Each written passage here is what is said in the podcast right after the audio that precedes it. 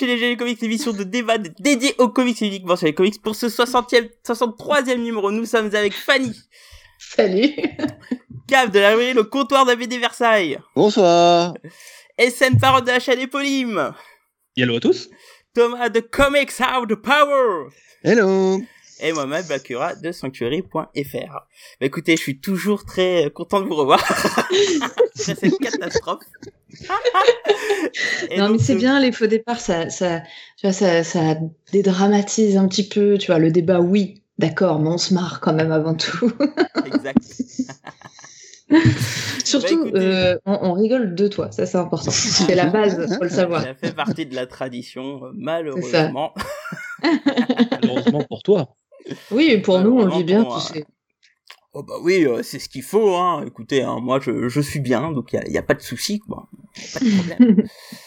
Euh, donc écoutez, le débat de ce soir donc sera les comics de type batifolés avec les mangas et la franco-belge? Donc euh, pour être un peu clair sur le sujet, le but est de traiter de toutes les tentatives de l'univers des comics d'aller vers le manga et la franco-belge sur plusieurs aspects. Et, euh, et puis voilà, hein, c'est c'est pas c'est clairement pas de discuter si c'est mieux que les mangas et la franco-belge. Je trouve que c'est un débat qui n'a pas lieu d'être parce que voilà, hein, c'est plusieurs univers de BD, il y a du bon et du mauvais partout. Voilà. Après tout, c'est pas le débat. Donc commençons par un petit tour de table. Et on va commencer par notre star, on va commencer par Fanny. Les comics doivent-ils batifoler avec les mangas et la franco-belge Comme il y va. euh, alors non. Non, sérieux, non. Sérieux, Batman manga là C'est quoi cette histoire? Arrêtez, arrêtez les mangas, ça pue du cul. Ça c'était c'était un petit cadeau pour Blacky parce que je sais qu'il va il va être ravi hein, de m'entendre dire ça.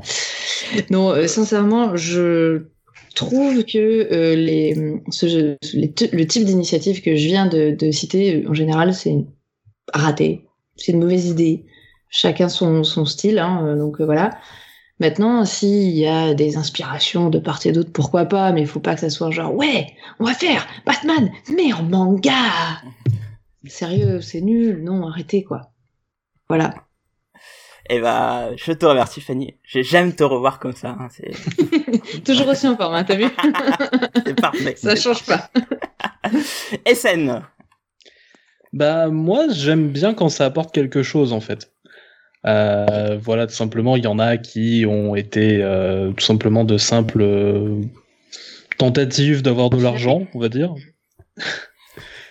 Mais euh, il y, y, en a eu qui ont vraiment des adaptations qui ont vraiment été intéressantes, des influences qui ont vraiment fait grandir en fait les, les différents partis en fait. Et euh, du coup, bah, je pense que c'est bien en fait. Et je pense aussi que ça en fait pousse à connaître l'autre et du coup évoluer. Et je pense que tout ce qui stagne meurt à un moment. Voilà. Très bien. Je te remercie. Cab. Euh, on peut répéter la question? Les comics doivent-ils batifoler avec les mangas et la franco-belge et non avec toi? Euh, mais moi je batifole avec tout le monde, moi je suis très open. Euh, euh, Est-ce qu'ils doivent Ouais, je pense que ça. En fait, ça dépend de ce qu'on entend par là. Si c'est avoir des influences pour ramener des choses fraîches et nouvelles, je suis totalement pour. Si c'est comme le disait Fanny, faire un Batman manga, je vois absolument pas l'intérêt. Surtout que le manga est assez riche pour pas faire de Batman, quoi. Donc voilà. super, je te remercie. Thomas. Ça me fait plaisir. Alors moi je, moi je pense que la vraie question c'est le consentement quoi. Est-ce que le manga et la BD sont d'accord? Et euh, à ce moment-là, je pense que faut être open et euh, faut y aller à fond quoi. Et, euh, non mais plus après plus sérieusement, ouais moi je suis pour. Hein, tant qu'il y a d'expérimentation, qui tentent des trucs, euh, super idée quoi. Après bah le résultat bon. Des fois, il y a des samouraïs avec des têtes de chauve-souris qui sont pas très heureux, mais euh, faut tester. Je vois qu'il y a une constante quand même hein, dans, les euh, avis. C'est bien. Et, euh, et euh, pour décevoir Fanny, euh, il faut savoir que je déteste le Batman en manga. je sais. En plus, on en a déjà parlé. C'était vraiment sais, je sais, je sais, je sais. Mais alors moi, je serais un peu sur la même ligne que Cave, c'est-à-dire que quand il s'agit de, de faire des trucs putassiers, que ce soit dans le manga ou la franco-belge, qui n'apporte strictement rien et tout, si parfois ça peut être cool euh, pourquoi pas, mais je trouve que ça n'apporte rien et pour le coup, euh, bof quoi. Après, quand on parle d'influence positive, que ce soit notamment sur le style et tout, là je trouve que ça devient un peu plus intéressant et, euh, et du coup, je trouve que c'est surtout à ce niveau-là qu'on peut gagner des choses, euh, que ce soit en, en, termes de format ou en termes de style, parce que je trouve qu'aujourd'hui on a vraiment des artistes très bons et qui sont influencés par plusieurs styles, que ce soit comics, manga et même franco-belge pour certains. Voilà. Bah écoutez, euh, je vous remercie pour cette petite tour de table et puis bah on va commencer d'abord par un peu d'historique. On va faire appel à notre cher euh, SN Parod qui va parler de sa série préférée euh, Forever. Et, et surtout faire un petit peu d'historique car SN, est-ce que ça date d'aujourd'hui le fait que les comics fassent des mangas et de la franco-belge? Alors en tout cas en manga c'est sûr que non que le tout premier, c'est Superman en 1959. Euh, donc ça va être une petite série qui va durer 59-1960. Euh, c'est fait par Tatsuo Yoshida. Après, ça ressemble très pour très au comics Superman de l'époque. Ensuite, on va voir euh, le Batmanga, donc de Jiro Kuwata, pareil 1966-67. Et en fait, à chaque fois, c'est à cause bah, de la série télé en fait. Il y a la série de télé euh, Superman qui passe avec George Reeves, donc on fait une adaptation en, manga. Il y a en fait euh, bah, la série télé Batman qui passe, donc du coup on fait un Batmanga. Et euh, dans les années 70, eh ben Marvel se sont dit bon on va pas être en on va pas être en reste, donc de suite on a le Spider manga qui sort en 1970 et le manga Hulk aussi pareil 70-71. Voilà, et puis après ça va se calmer. C'est dans les années 90 qu'on va avoir euh, un manga X-Men parce que euh, voilà, il fallait, il fallait être pareil avec le dessin animé. Et puis après, euh, ça va lancer beaucoup plus les dialogues. On va avoir des vraies adaptations comme Spawn, comme Witchblade. Malheureusement, c'est une adaptation très très libre et ce genre de choses. C'est marrant parce que du coup, c'est pas les comics qui ont influencé les mangas à cette époque-là, c'est la télé finalement. Mm. Mais euh, c'est la télé, mais du coup, euh, les premiers artistes, en tout cas euh, du côté DC, ceux qu'on fait Superman et Batman, en fait, on leur a envoyé en fait les comics et ils ont vraiment essayé en fait de vraiment coller à l'esprit en fait, mais tout en tout en amenant en fait le, le côté le côté japonais. Et par contre, du côté de Marvel, c'est beaucoup plus libre. Vraiment, par exemple, le, le Spider manga va partir dans des dans des directions très bizarre, on va dire. Marvel a toujours été très libre. Oui. Mais t'as pas la enfin, il n'y a pas eu la même chose avec euh, au Mexique. T'avais des comics euh, Spider-Man qui étaient aussi très libres puisque. oui, mais là, je crois que c'est la même période. C'est avant. Oui, oui. Ouais, ouais bah, ils, se marient. En fait, ils ont pas, ils ont, ils ont refusé la mort de Gwen Stacy, donc euh, au Mexique, Gwen Stacy est toujours vivante et il y a une continuité ah alternative. Hmm c'est fou. Ah ben, le Mexique, c'est à part, il y a un mur. il devait. il devait y avoir un mur. Il euh, y, a eu 3 mètres de mur, hein, calme-toi. C'est ça. Il y a un muret. Pour jouer au tennis. Euh... Alors là, là, tu parlais principalement des, des mangas, mais bon, euh, il y a aussi euh, de, la franco-belge. Hein, S'il faut savoir que il y a quelque chose qui a beaucoup influencé les comics aux États-Unis, c'est le, le, magazine Heavy Metal, hein, Metal Hurlant, en français, qui est arrivé dans les, en 77 aux États-Unis. Qu'est-ce que, qu'est-ce que tu as dit? Metal Hurlant. Oui, d'accord. Et avant? Heavy Metal. Oui, non mais qu'est-ce qui a influencé qui? Parce que je crois que tu t'es trompé. Bah, Les Français ont influencé euh, les comics via heavy metal. Ouais. Parce que heavy metal, c'est un truc français à la base. Ouais. Oui, non, mais ça, merci. Euh, je pense que c'est pas tout. Ça, j'avais compris. Euh, je suis pas tout à fait d'accord avec cette assumption. Ah, vas-y, vas-y, exprime-toi, exprime-toi. Euh, pour, pour, moi, enfin, je vois pas les Américains influencés par euh, par heavy metal en fait. Hmm. Ah, tu vois, moi ah, j'ai lu des choses comme quoi Starline. Les, Anglais, ouais, mais alors les, Américains, certains, hein, je dis pas le contraire, mais dans leur majorité, j'y crois pas. Je pense que Heavy Metal était euh, était plutôt un magazine français euh, où les Français ont voulu expérimenter des trucs un peu à l'américaine. Ouais, mais ah, tu, vois comme Mark, ça, Mark, Wade, Mark Wade, il reconnaît l'influence de heavy metal, quoi. Ouais, ouais. Mm, mm. Il dit que, alors après, je pense pas qu'après dans sa manière d'écrire concrètement, mais il dit que ado à l'université, ça a été ah une vraie ouverture et que ça lui a montré qu'on pouvait faire des choses. Je suis, non, mais je dis pas que ça n'a pas influencé personne, mais je pense que c'est plus euh, réciproque et que ça va dans les deux sens que dans Mm. un sens. Je, Euh, et, et je pense que ça a plus influencé les Français euh, que ça n'a influencé les Américains. Même Ah, si c'est marrant, je le vois vraiment autrement, parce que j'avais lu des Ouais. interviews de Eastman qui parlaient d'heavy metal et tout, etc. Donc, euh, ouais, c'est intéressant. Gi- Giro, qui a, qui a- qui a été euh, pas mal publié dedans, euh, pour le coup, euh, c'est une chose qui fait que, ouais, moi j'ai toujours vu ça comme une influence de français sur les comics, tu vois. C'est étonnant. Mm, mm. Et puis il y a, il y, a, il y a quand même eu tout ce que ça. Enfin, c'est c'est sorti même du cadre. C'est devenu. euh, Il y a eu des films, il y a eu des séries, il y a eu des jeux vidéo. Enfin, c'est. Oui, là, après, ça, ça va encore Ça- autre part, mais effectivement. Oui, non, mais c'est pour dire. Je, je pense quand même que pour aller dans ton sens, euh, Blackie, justement, qu'il y a eu une, une influence assez forte pour le coup. Et euh, par contre, là, euh, ce, qui, ce qui est indéniable, c'est qu'en 79, Marvel lance la collection Marvel Graphic, la Marvel Graphic Novel, pardon, euh, officiellement, hein, mais la première apparition sera en 1982. Et c'est une collection justement qui se veut être dans l'esprit de faire des, des albums européens, quoi, donc de franco-belge, c'est-à-dire euh, un, auto, un, une- un récit autocontenu dans une cinquantaine de pages. Et euh, c'est comme ça qu'on arrive avec les graphic novels et la mort de Captain Marvel par, par Starlin. Starlin que je trouve euh, est influencé de style par Giro pour. Euh, mais bon voilà quoi. Donc c'est- quelque chose. C'est plus dans le sens où les comics s'inspirent de la franco-belge et arrivent à faire pas mal de choses avec les graphic novels etc et tout. Et puis bah, au fur et à mesure, euh, c'est surtout au niveau du style qu'on voit des, des, des, des vraies influences avec euh, Frank Miller. Hein, euh, on en parlait, euh, surtout Cap qui en parlait, euh, et il a totalement raison, puisque Frank Miller euh, se veut comme euh, être un, un, un amoureux des mangas. Et avec son arrivée sur Daredevil, on le voit tout de suite qu'il y a une vraie influence euh, de tout ce qui est euh, l'Asie et surtout les mangas dans ce qu'il fait. Et c'est marrant parce qu'il est, il est amoureux d'un manga qui Oui. euh, est amoureux euh, d'un des comics, enfin de la culture américaine. Oui. Euh, c'était un- c'est un fan inconditionnel de Lone Wolf and Club, euh, qui est le- un, un manga western en fait, Ouais. euh, qui rend hommage au code du western, mais Mhm. à travers euh, quelque chose d'historique. Ce qui du coup c'est une espèce de, de, de boucle complète sur le sujet. Tout à fait, tout à fait. Mais moi, j'avais même lu qu'au départ, euh, Miller, il, est- il était surtout amoureux des dessins parce qu'il les avait trouvés en, en japonais Oui. et que euh, bah, il comprenait rien à l'histoire, quoi. bah oui, c'est.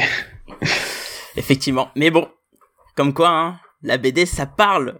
Pas besoin de, de, de, de lire ce qui a marqué. Ça parle déjà via les images. C'est magnifique. Ouais. Euh, Bah, Alors, Surtout autre que comme l'a que dans moi, les je mangas, trouve c'est surtout le dessin, quoi. Oui, bah oui, oui. C'est sûr. Ça, ça dépend de certains, parce qu'on a fait un débat dessus, mais bon, hein, effectivement. Autre auteur que je trouve qui a, qui a une influence un peu asiatique, c'est Jim Lee. Alors pour le coup, c'est beaucoup plus subtil, hein, je trouve. euh, Ah c'est bah, je suis dans curieux la de forme savoir des pourquoi. visages. Alors c'est c'est dans la forme des visages et dans dans ses dans ses postures dynamiques. Alors j'avais lu hein, des interviews où il disait qu'il aimait bien les mangas et tout. Par contre, il dit pas forcément qu'il s'en inspire et tout, mais lui, il dit plus que c'est euh, c'est un agrégat de plusieurs styles qu'il a fini par euh, donner ce qu'il est quoi aujourd'hui. Parce que Donc- tu vois, euh, j'ai euh, moi dans son, en tout cas dans son style de dessin, je trouve que c'est très américain en fait. C'est vraiment l'arc, c'est l'archétype même du, enfin quand tu penses à du comics, pour moi Jimmy c'est le dessinateur ultime quoi. Aujourd'hui, ouais. Ouais, mais pour moi, euh, il a plus intégré maintenant, mais ça l'influence, l'a en fait. Il a intégré l'influence. c'est une icône aujourd'hui, c'est ça que je veux te dire. Ouais. Ouais. Ouais. mais je trouve que c'est euh, même à l'époque, c'était déjà, euh, enfin ses premiers X-Men dans les années 90, c'est déjà pour moi euh, euh, l'archétype même du super-héros quoi. Euh, des nanas euh, avec des, euh, des des jambes de 35 km de long, euh, des mecs avec euh, des torses euh, ultra ultra bodybuildés et, et, euh, et baraques, euh, des mâchoires carrées, Mais enfin bref. euh. tu, tu peux retrouver aussi ces archétypes euh, du côté manga, Ouais. en fait. Tu vois, moi, Ouais, il y a pour- Ouais, mais dans le, je sais pas. Il y a des, le y a des ponts, en fait. Dans ce que tu cites, Mm. justement, bah, tu peux le retrouver aussi. Et je trouve que, euh, ça, ça, tu vois, j'ai j'ai l'impression qu'il y a quand même euh, euh, des, certains dessinateurs qui vont euh, euh, dessiner de manière un peu extrême les corps euh, des, des, des super-héros. Bah, pourquoi ça serait pas une influence du côté manga? Alors, c'est pas, c'est pas dans le tous les, dans tous les dessins hein, que c'est fait, je hein, dis pas mais, le contraire, mais, euh, mais ça, ça le- existe aussi, quoi. Le, le style de Jim Lee, euh, tu le retrouves dans le manga actuel, mais dans le manga de l'époque où lui était déjà dessinateur, j'ai un doute. Bah, je sais pas, j'y connais pas Bah, assez tu, vois, pour le- tu vois, moi, quand j'étais, t'as la- quand j'étais jeune, euh, que je lisais du DBZ et tout, etc., j'étais tombé sur des BD de, de Jim Lee. Au début, j'ai trouvé Mhm. que c'était du manga. Et, Mm. euh, et j'ai été aussi assez marqué un peu plus tard par euh, Eh, Capcom, pas- Capcom versus Marvel, je sais trop quoi, où ça reprend assez le style de Jim Lee pour le coup, et ça se marie bien avec le style asiatique de ce qu'il y avait chez Capcom. Et c'est pour ça que j'ai toujours vu. Alors attention, alors là où je suis d'accord avec toi, c'est que c'est pas du manga. hein. On est clair et net, et là t'es absolument d'accord. Mais ce que je veux dire, c'est qu'il y a une influence asiatique, un peu comme euh, les Street Fighter, tu vois. Et mais du coup, je me demande laquelle parce que tu vois, ça peut pas être Dragon Ball puisqu'ils sont, euh, ils sont de la même époque en fait. Oui, non, Euh, c'est sûr, c'est pas. C'est- même période. Dragon Ball, c'est 88, 80 quoi, 88, 89. Jimmy était déjà dessinateur à ce moment-là et était déjà euh, publié. Euh, donc c'est pour ça, j'ai du mal à voir quel type de manga ça aurait pu être. Parce Ouais. que pour moi, il est de cette et justement de cette époque-là, c'est euh, l'arrivée des, des mêmes styles. Et en plus, les Dragon Ball de l'époque, euh, Akira Toriyama, un style très rond. Il a pas du tout le style qu'on peut lui connaître sur euh, DBZ euh, ou après, qui est très carré.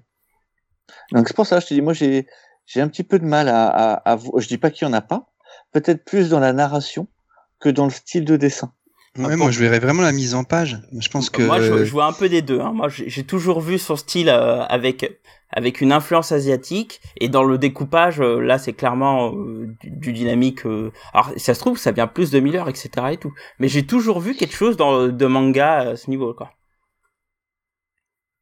Ah bon, bref. hein, mais euh, en Bref. tout cas, moi je dis pas non, mais je demande à ce qu'on me ce qu'on me prouve.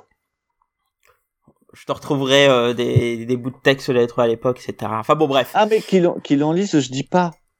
Encore une fois, mais pas forcément qu'il soit influencé dans son dessin. C'est pas la même chose. Oui, Mm. mais euh, moi, c'est ce que je te dis, c'est que pour moi, c'est une espèce d'agrégat de plusieurs choses, dont le manga, quoi. Ouais, et puis comment tu veux prouver après, euh, tu vois, euh, Ah bah, à moins qu'il l'ait dit texto, Voilà, bon, j'adore ce manga-là et il m'influence dans mon dessin, enfin tu vois. Ah, Oui. et sou- souvent les auteurs de BD racontent qu'ils les influencent. Oui, Mm, mm. bien sûr, mais, mais tu clairement. vois, Ah. c'est c'est possible que tu aies déjà plusieurs influences dans, dans ta carrière, que ça évolue Bien avec le temps, que ton style évolue avec le temps, et que t'es pas forcément interviewé à ce moment-là pour dire ah bah oui j'adore telle série euh, parce qu'elle m'in- elle m'inspire pour ça. Enfin tu vois bon. Mm, mm. Et, et si on reprend l'idée de Fanny, il y a peut-être aussi le, ce qu'il regardait à la télé. Peut-être il y avait justement, ça, ça correspond sans doute à la vague des dessins animés des années 80. Possible aussi. Euh, Ouais, Goldorak. ouais, ou euh, ouais. Et euh, peut-être que euh, il regarde, enfin peut-être que ça a pu aussi. Les, cette man- les, influence-là. les mangas, les mangas sont venus tardivement aux États-Unis, hein, Mm, mm. comparé à l'Europe. Après, je sais aussi que par exemple, le tout premier travail de Jim Lee, c'est encreur sur un truc qui s'appelle euh, Samurai Santa. A- Après, moi, je, je pense que dans les- si tu regardes ses premiers dessins, euh, dans ce que je me souviens, la division Alpha, enfin Alpha Flight, tout ça, Mhm. en effet, là, il est, il est très proche de euh, John Byrne euh, ou, euh, ou d'autres. Mais je trouve que à partir des X-Men, la taille des personnages est, est plus, enfin, t'as as plus de gros plans, euh, t'as une mise en page qui est plus déstructurée. Et moi, ça me fait penser à, un peu au manga. Même si euh, on voit l'influence de John Byrne ou de Neil Adams dedans, ça c'est clair. Mais pour moi, il y a quand même une, il a une ouverture vers quelque chose que tu vois justement pas trop dans les comics à l'époque. Et moi, je pense qu'il va la chercher peut-être dans les dessins animés, peut-être dans les mangas, mais euh, je vois un peu de ça. Si tu veux, moi je vois plus son influence en tant que, que directeur. Sur Wildstorm, Ouais. quand il était patron sur Wildstorm, euh, tout le, euh, tu vois, tout ce qu'il a pu amener sur Gen 13, Ouais. euh, avec les, les différents auteurs, Adam Warren qui va, qui Mm. va faire venir, qui va faire Dirty Pair. Là, j'y vois beaucoup plus, effectivement, à ce Humberto moment-là, une, ou, Humberto, Humberto Ramos, une influence mangaisante Mhm. que je ne la vois Mm. dans Jim Lee, artiste. Hmm. Après, c'est vrai que quand tu prends, alors là, là, donc ça tombe bien, ça nous permet un peu de, faire la transition, parce que parlons d'abord donc de l'influence de, des, autres genres euh, sur les auteurs, parce qu'après tout, on est en plein dedans. Euh, c'est vrai que euh, quand tu vois des artistes comme Humberto Ramos, etc., là, on est clairement beaucoup plus dans, dans le manga, quoi. Et, et, et, moi, c'est un truc que j'aime beaucoup. Hein. Moi, j'adore ces auteurs parce que je trouve que ça amène quelque chose, euh, ça a un peu de diversité, etc. J'aime beaucoup les styles de Humberto Ramos, euh, etc. Mm. Et encore aujourd'hui, hein, euh, on en parlait sur sur Twitter. C'est c'est Comics Grincheux qui qui parlait de de, de Jiménez. C'est vrai, Jiménez, il, il a un côté manga dans ce qu'il fait. la preuve, il vient de faire une couverture pour My Hero Academia. Alors, de quel Jiménez on parle? C'est celui qui dessine en ce moment Batman. Jorge. D'accord. Jorge, ouais. Voilà, la, copie physique de Superman. Oui, c'est vrai. vrai. Ça peut aider. Il, se met devant son miroir, il fait. Ah ouais, mais, euh, mais rigole pas, mais je crois qu'il le fait. Hein. ah, il pourrait. Des, Jiménez, il y en a eu plusieurs, donc. Euh, et non, non, non, mais je te parle bien de, du Jorge qui est okay, qui en ce moment. Ok. Mais c'est vrai que lui, il a un vrai style asiatique. Moi, c'est quelque chose que j'apprécie, hein, clairement. Alors, Bon, pour le coup, Marvel a, a été un, un, pont sympa pour ce genre d'auteur parce qu'il y a plusieurs initiatives comme euh, Marvel Manga, etc. où clairement euh, le but c'était de faire des mangas. Hein. Il y avait même des auteurs euh, quelque peu présidents aujourd'hui qui qui se faisaient passer pour des japonais. Mais bon, voilà. Ah ouais. Comme vous montrez scène parade. Ah oui, bah Sibi Sebuski, euh, à cette ah période-là de Marvel Manga, euh, se faisait passer pour un japonais euh, en disant voilà, je suis scénariste de manga euh, et je vais faire des comics. Et oui, ça fait vrai ça. Parce qu'il avait pas le droit d'écrire. Comme il était éditeur, il fait, il pouvait pas écrire sous son nom, donc tant qu'à faire, il avait pris un pseudo asiatique.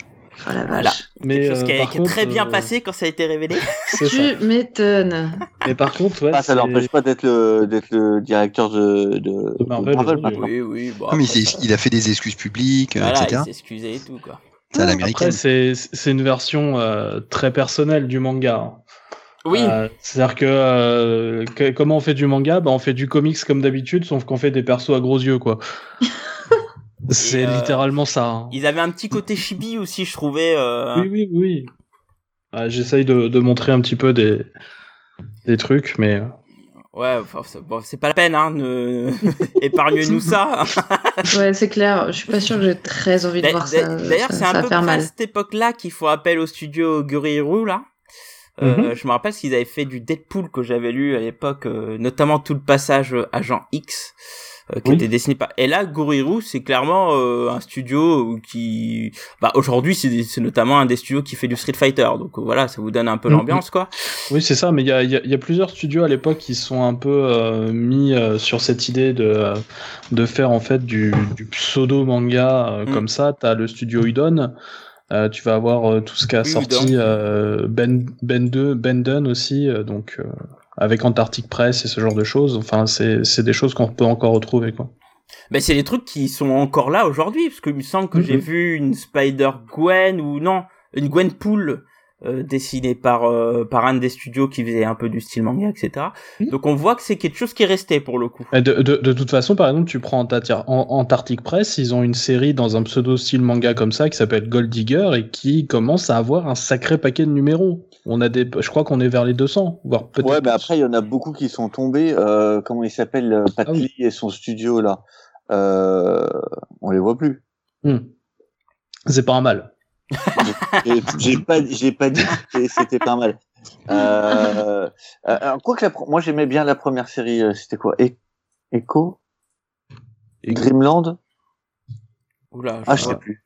Là, tu me, j'ai pas les noms. Hein.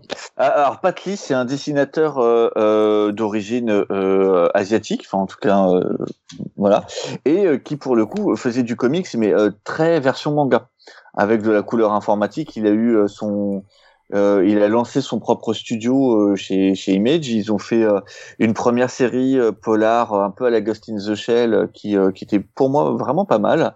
Après Dreamwave le nom du studio. Ouais. Après, ils ont fait un truc d'Heroic Fantasy qui était tout pourri, et après, ils se sont fait embaucher par euh, Joe Quesada euh, quand il était euh, patron de Marvel Knight, et ils ont fait une mini-série euh, euh, Punisher, Punisher Wolverine, Wolverine Punisher, qui était pas bien. ah, mais voilà. Ah, mais c'est pas le truc que, que quelqu'un a parlé sur le forum il y a pas longtemps, là? Je sais pas. Euh, sûrement, oui la tête de SN dit tout. Hein. Moi, j'ai globalement le truc d'Heroic Fantasy, je l'ai pas lu. J'ai beaucoup aimé le polar et le Wolverine Punisher, la tête de SN a tout dit. C'est une ou deux couves potables et encore, le reste est acheté. Ouais. C'est Ah triste, c'est triste. qu'on n'a plus revu depuis 20 ans, mais qui, euh, au, en fin des années 90, avait euh, été euh, assez en vue quand même. Mais oui, il avait même réussi à faire du Tortue Ninja à un moment euh, sur, Ouais, son, sur, sur son label. Hmm. Ok. Bah alors Mais, là, on parle, on on, parle on a pas mal, euh, on a pas mal parlé de, de manga, mais on n'a pas parlé aussi de, de bande dessinée Qu'est-ce que- qu'est-ce euh, franco-belge. Ah, Je, je, je, je t'ai devancé. j'ai des trucs à dire. Attendez, mince, depuis le début, je vous laisse parler pour une fois que j'ai un truc à Ah, dire. Vas-y, vas-y, vas-y. Lance-toi, lance-toi. Euh, en fait, euh, c'est vrai qu'il y y a pas mal de, de créateurs de, de comics, qui soient scénaristes ou dessinateurs, euh, qui lisent pas mal de franco-belges et qui sont euh, assez euh, influencés euh, par, par ça. Moi, j'ai un souvenir hyper, hyper précis parce que euh, euh, c'était à l'époque où, où je participais à l'organisation du Lille Comics Festival. Et en fait, euh, il y avait plusieurs dessinateurs. J'aurais pu vous citer euh, tous les noms de, de, de ceux qui étaient là, mais euh, euh, ils étaient hyper contents de venir à Lille parce que euh, il y a le dessinateur de franco-belge François Bouc qui habite euh, à Lille. Et en fait, François Bouc, c'est euh, un dessinateur euh, qui est pas ultra connu au final du grand public. Ouais, si, si, si. Il a, il a quand même bossé avec Jodorowsky, hein, euh, il, a, il a quand même fait des trucs chez les humanoïdes associés, euh, euh, il a fait des plein plein plein de BD euh, chez, chez Casterman et tout ça, donc il a, il a une belle carrière, mais c'est vrai que quand je, enfin du coup moi j'ai découvert à ce moment-là, je connaissais pas, mais quand j'en parle, finalement c'est pas très connu, mis à part des, des vrais connaisseurs quoi. Euh, mais bref, euh, donc euh, ce, ce dessinateur, enfin il est scénariste aussi, mais euh, il est plus dessinateur, me semble-t-il. En tout cas, ça fait longtemps qu'il a pas scénarisé. Je ne sais plus bien. Bref, en tout cas, c'est euh, c'est un truc dont ils, ils m'ont tous parlé. Euh, ils étaient Ouais. trop contents parce que François Bouc était là à ce moment-là parce qu'il signait dans, dans une librairie, je sais plus bien. Bon, bref, il était là à ce moment-là. De toute façon, il était dispo. Donc, euh, il y avait euh, quelqu'un de l'équipe euh, qu'il connaissait un peu qui avait organisé euh, la veille du, du début du festival une rencontre avec plusieurs dessinateurs. Donc, il y avait, dans mes souvenirs, il y avait euh, euh, un Américain, euh, deux, trois Anglais. euh, euh, Enfin voilà, je, je sais plus bien qui, qui était qui était là, mais les gars, ils étaient mais en, en admiration quoi. C'était euh, ils étaient là, mais on va rencontrer François Bouc quoi. C'était et mais et euh, j'avais discuté de avec eux, voilà globalement, ils me disaient ouais, il, m'a vachement euh, il m'a vachement inspiré dans, dans, dans mon trait, tout ça. Il y avait, il y avait des. Ah, j'arrive plus à retrouver qui, avec qui j'avais discuté de ça. Bref, c'était, c'était des dessinateurs de, de 2000 AD, ça je me souviens, les deux avec qui je suis restée à la fin. Et, euh, et ils disaient que tout ce qui sortait, ils le lisaient, ils s'en inspiraient parce que c'était, euh, pour eux, c'était un, maître, quoi. Et, euh, et du coup, on avait parlé de ça euh, avec, avec plusieurs des invités cette année-là, du fait que, en fait, c'était pas courant forcément, mais chez les dessinateurs, je peux te dire qu'ils allaient chercher du franco-belge pour regarder un peu ce qu'ils faisaient. Ils considéraient que c'était un peu les premiers. Je sais pas pourquoi, parce que c'est pas forcément les premiers, mais mais euh, c'était marrant d'avoir cette discussion, quoi. Je pense Et que c'est euh, Pardon, vas-y. Non, je pense que c'est plutôt une question de, de style en fait. Tu sais, euh, un, un, un dessinateur comme Book, c'est euh, c'est un mec qui sait tout, qui fait tout en fait, Oui. et, euh, et qui a du temps pour faire pour travailler ses planches, etc. Et je pense qu'il y a aussi une grande part d'admiration sur le fait que euh, eux, ils sont vraiment dans un mode euh, encore plus industriel que Oui, qu'en Europe, où du coup le dessinateur il Oui. fait que les crayonnés, il fait pas l'ancrage, il fait pas la Tout couleur, fait. Donc c'est pas vrai, toujours ouais, comme il t'as veut. raison. Alors que Et- là, tu vois un mec qui, qui fait tout de A à Z, et là tu fais ah putain c'est quand même la classe quoi. Ouais. Euh, je je sais que j'avais rencontré euh, Travis Charest euh, à l'époque où il était venu en France pour faire la promotion d'un album qu'il n'aura jamais fini, euh, qui était le, le Métabaron. Ah, Euh, oui. Et le mec, alors même si euh, Jiménez, euh, l'autre, un autre Jiménez du coup, et lui est, est- était euh, est brésilien, mais il, est- il fait que de la BD euh, européenne, donc Juan Jiménez, qui travaillait avec Jodorowsky sur la case des Métabarons, et Mhm. c'était une énorme influence pour, euh, en fait, pour pour ne- pour le dessinateur américain. Qui, euh, qui du coup euh, était euh, impressionné de voir un mec réussir à tout faire euh, dans un laps de temps assez euh, pas trop long quoi. Ouais. Et ils sont, ils sont aussi toujours très impressionnés, j'ai l'impression, par tout ce qui est édition en France et la, la qualité des albums. Ils, adorent. C'est un truc que je lis tout le temps, quoi. Oui, Ouais, ouais, ça, Ils sont c'est un super fiers d'être publiés en France, quoi. Dès, dès- Mm. dès qu'ils sont publiés en France, ils sont fiers.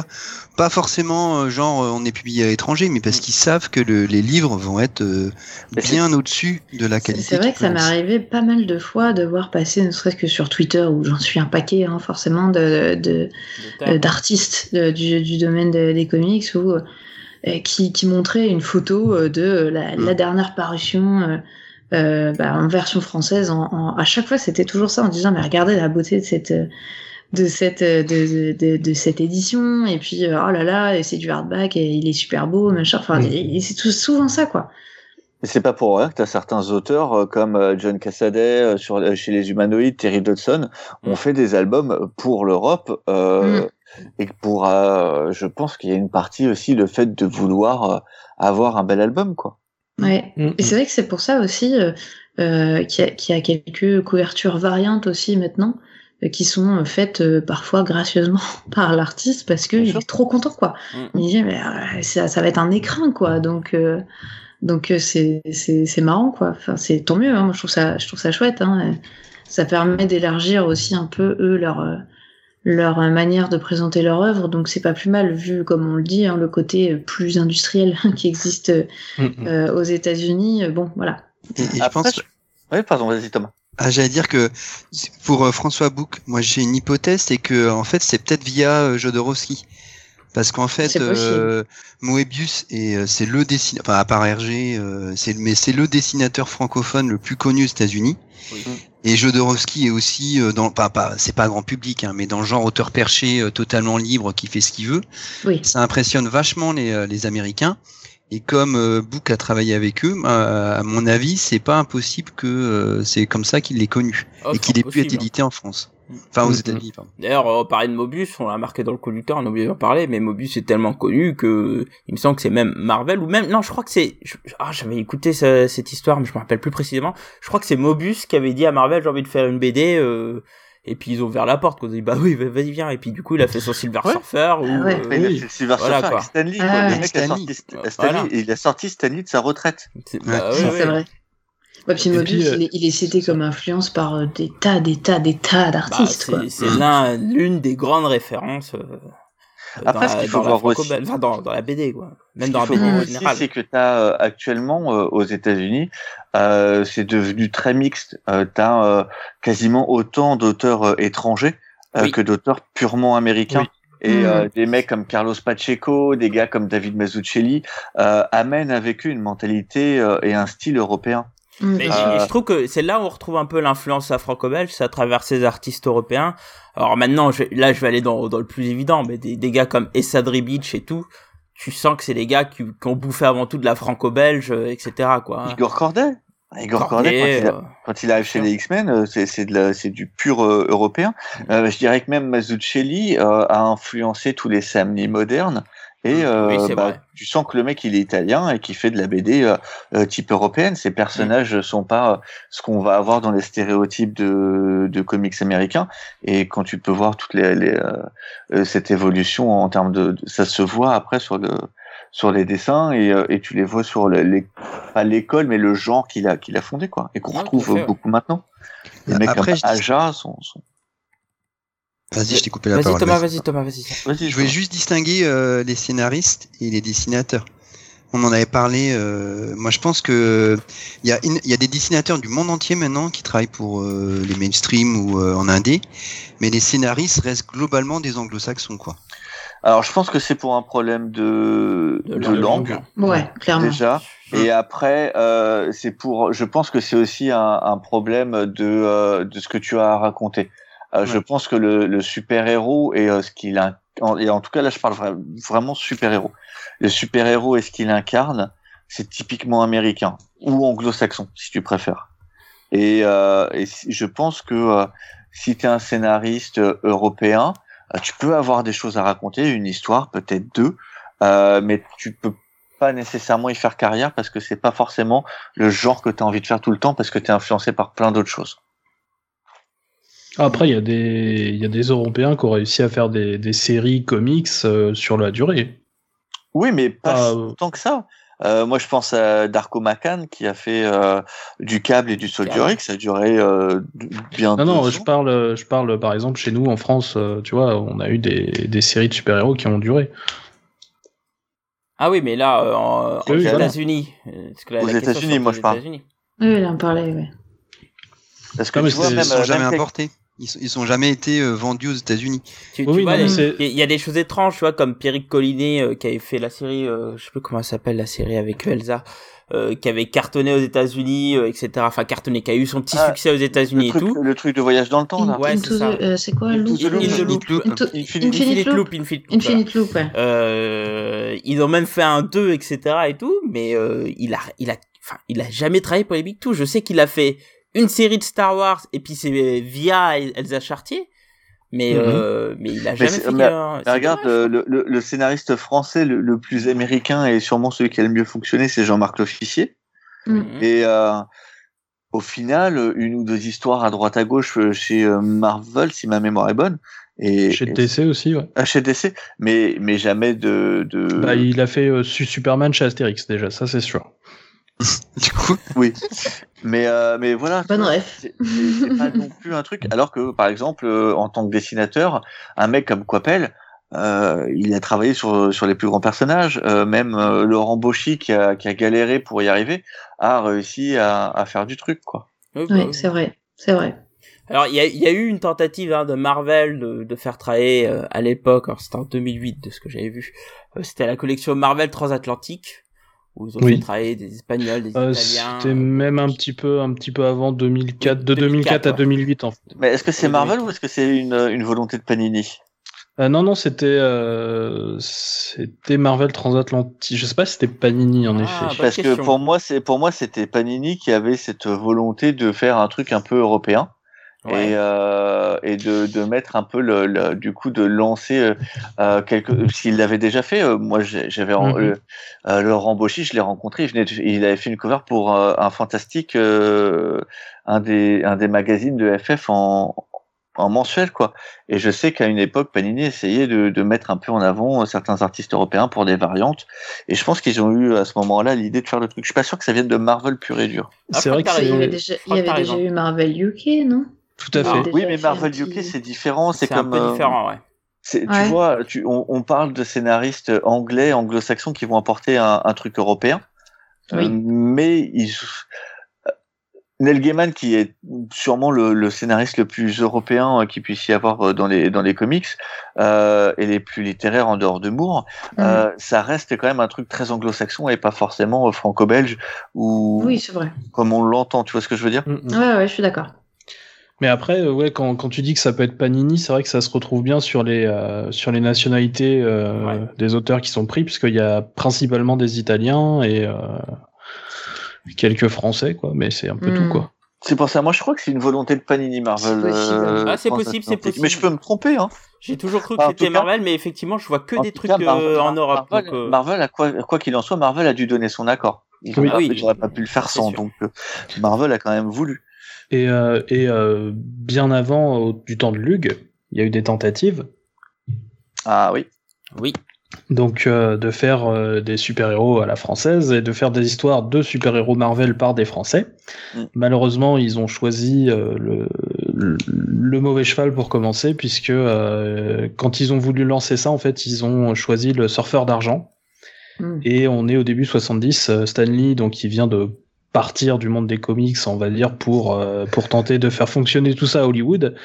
Et euh, bah donc du coup, le surfeur d'argent, c'est Sacha Asgardé, c'est le seul euh, personnage sur lequel personne n'a le droit d'écrire. Et il va très très mal le prendre et du coup Ah ils vont oui. être obligés de créer des super-héros à la française, c'est ce qui va nous donner Micros, Photonic, euh, tout ça. Ouais, mais la classe quand même. Enfin, Ah. moi, je suis, je suis immense fan de Photonic.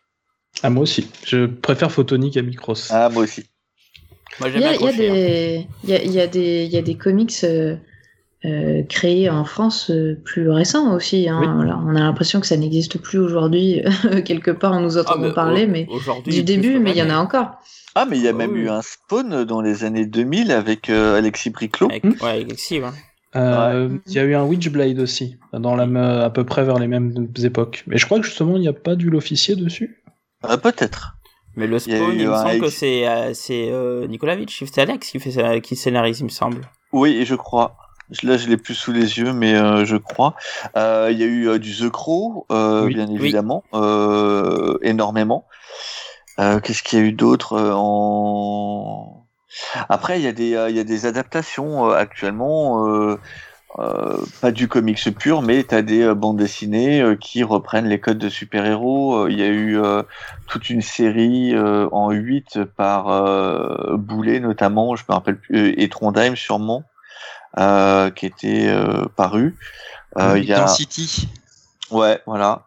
Il y a tout ce qui est North Star, euh, tout ce qui est euh, Centaur Comics actuellement. Ouais, puis Euh, chez, chez Delcourt, il y avait eu toute une collection euh, de, de comics à la française avec un. Oui, la Comics Voilà. Fabric. Ouais, c'est ça. Ah oui. Et euh, en ce moment, Gle- Glenna a le truc Grindaff, je crois, un truc comme ça. Ouais, tout le monde a le truc Grindhouse, Ouais. parce que Ouais. Urban là aussi. Hein. Oui. Euh, je sais plus comment s'appelle la collection chez euh, chez Glenna. Attends, je vais vous dire ça, je reviens. Et Ouais, je crois y a... non, mais c'est pas nécessaire, hein, tu sais. Déjà que De- revenir. c'est pas terrible. Oui, aussi. Aussi. Non. en fait, soit tu pars mais tu reviens pas. C'est très bien, on a grassé, on a gagné au change. Il t'entend plus, hein.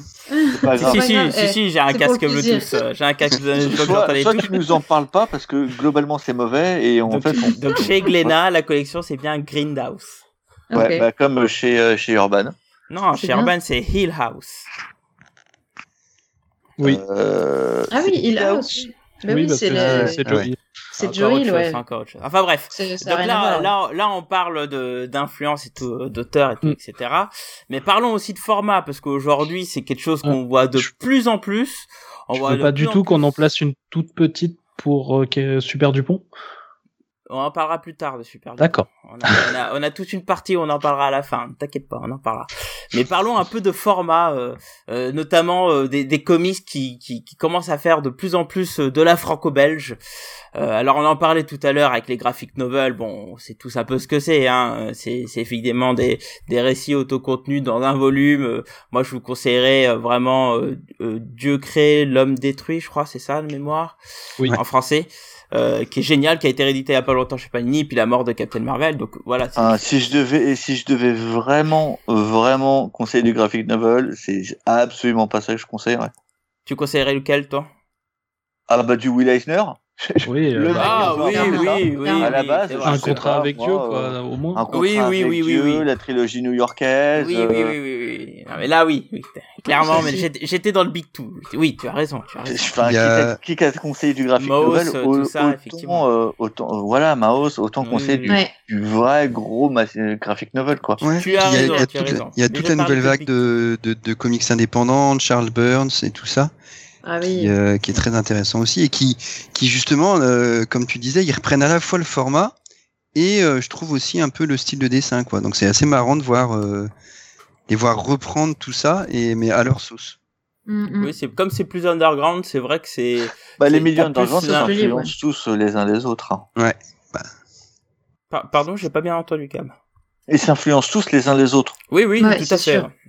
Mais, mais aujourd'hui, par contre, je trouve que vraiment, alors notamment chez DC, il y a vraiment euh, une volonté clairement de faire de la franco-belge. Alors euh, récemment, c'était clair et net avec le Batman de Marini. Hein. Donc Marini, pour ceux qui ne Oui, connaissent pas, c'est l'une des grosses stars de la franco-belge. Hein. Euh, il- Enfin bon, il il fait tellement de trucs. Euh. Euh, les aigles de Enfin, il fait pas grand-chose, quoi. Scorpion. Ouais, non, Ouais, mais c'est ce tellement j'allais connu. dire. Non, mais c'est tellement connu. Il est ultra connu, mais il n'y a pas une liste Trois. gigantesque de séries, quoi. Comme, co- co- comme beaucoup de gens qui font de la franco-belge. Oui, euh, enfin, faux. euh, Oui, oui, oui, je, je- suis d'accord. Mais Tu bon, regardes ce qu'a sorti Gibra, par exemple, récemment. euh, Ah, un nouveau Mathéo il y a, il y a un an. Ah oui. Mais, J- Non, mais c'est parce qu'il vient de mon village natal, du coup. mais Gibra, il a pas l'âge de Marini. Hein.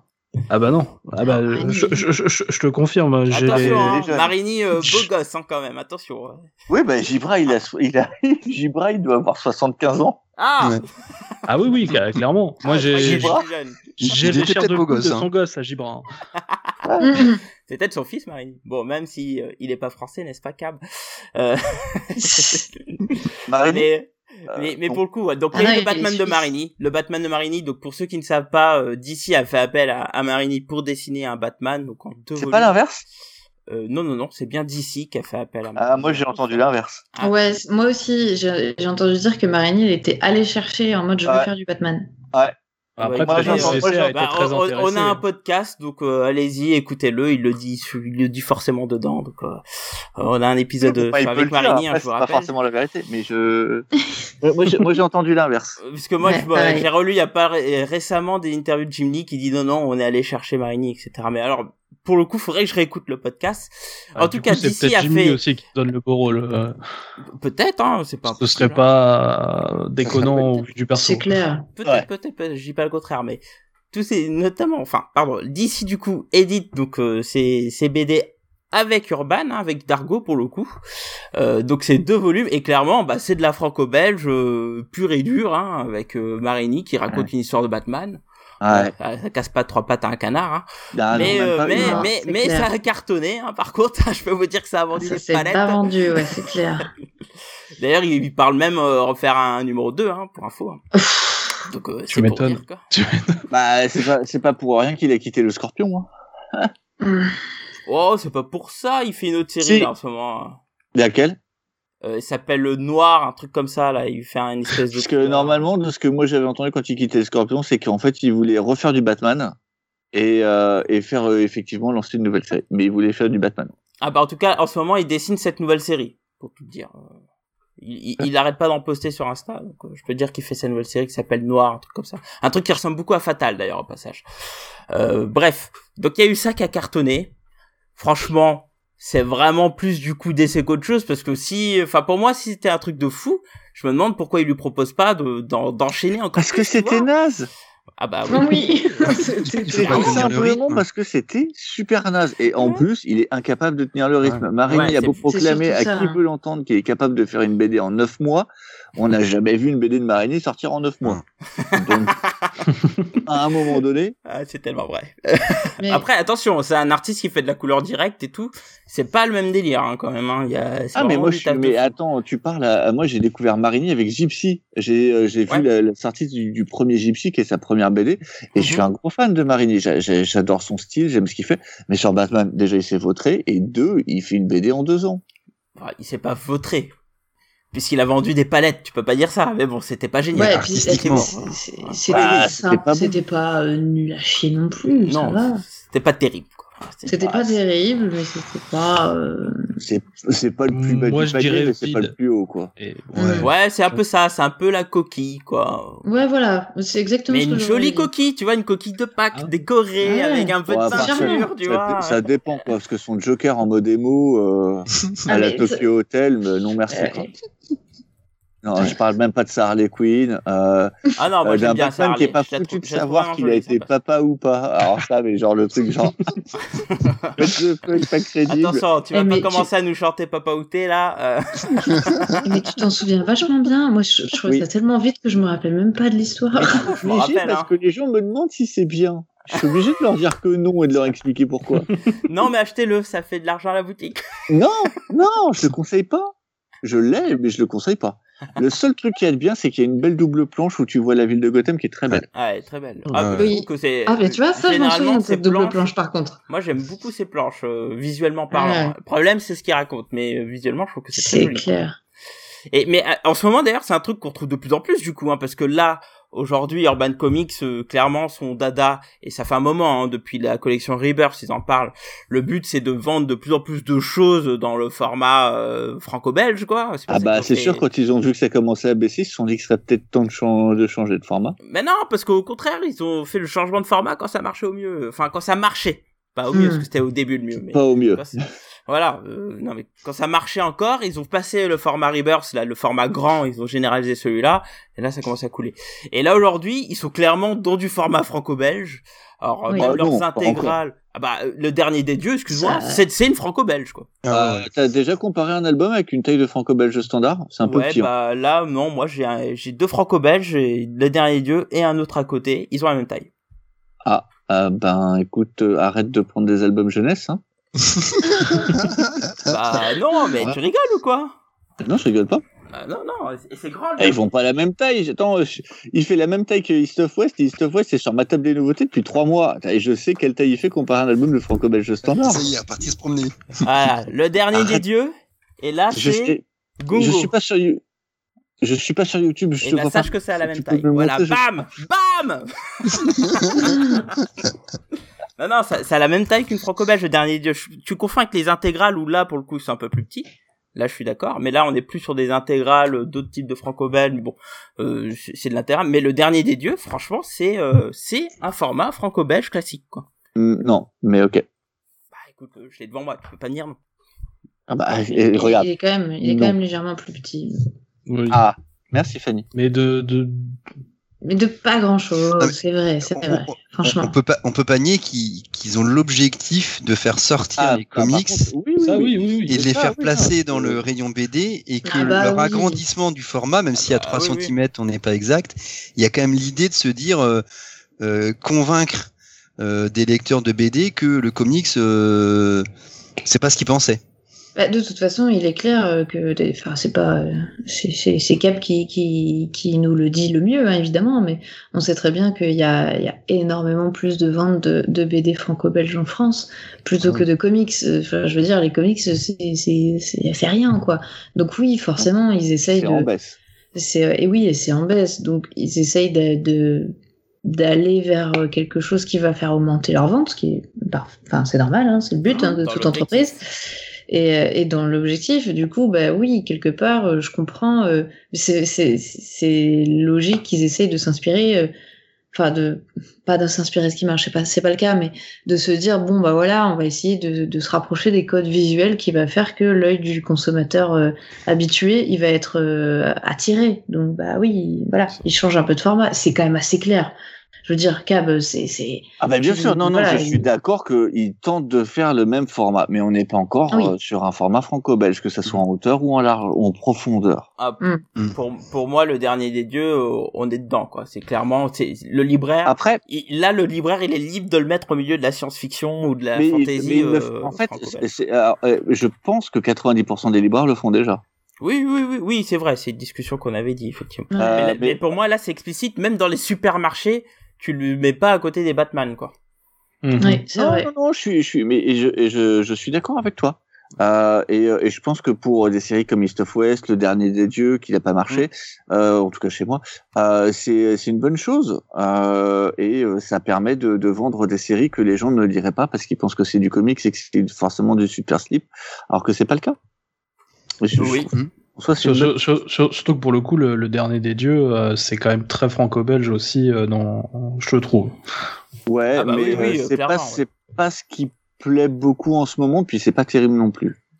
Je suis parfaitement d'accord. J'ai arrêté très vite la VO.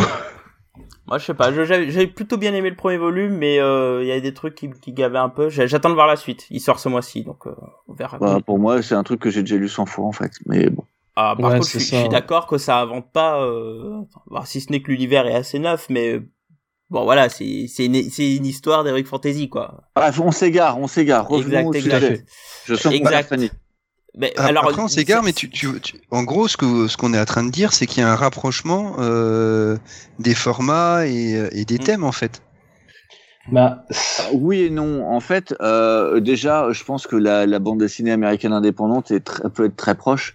Euh, suffit de prendre euh, Mm. Brubaker Phillips. Euh, pour moi, euh, c'est euh, du polar euh, qui parle d'Amérique, mais qui est globalement euh, du polar ultra européen dans C'est ses, ça, euh, dans et ses puis même- codes, dans sa forme.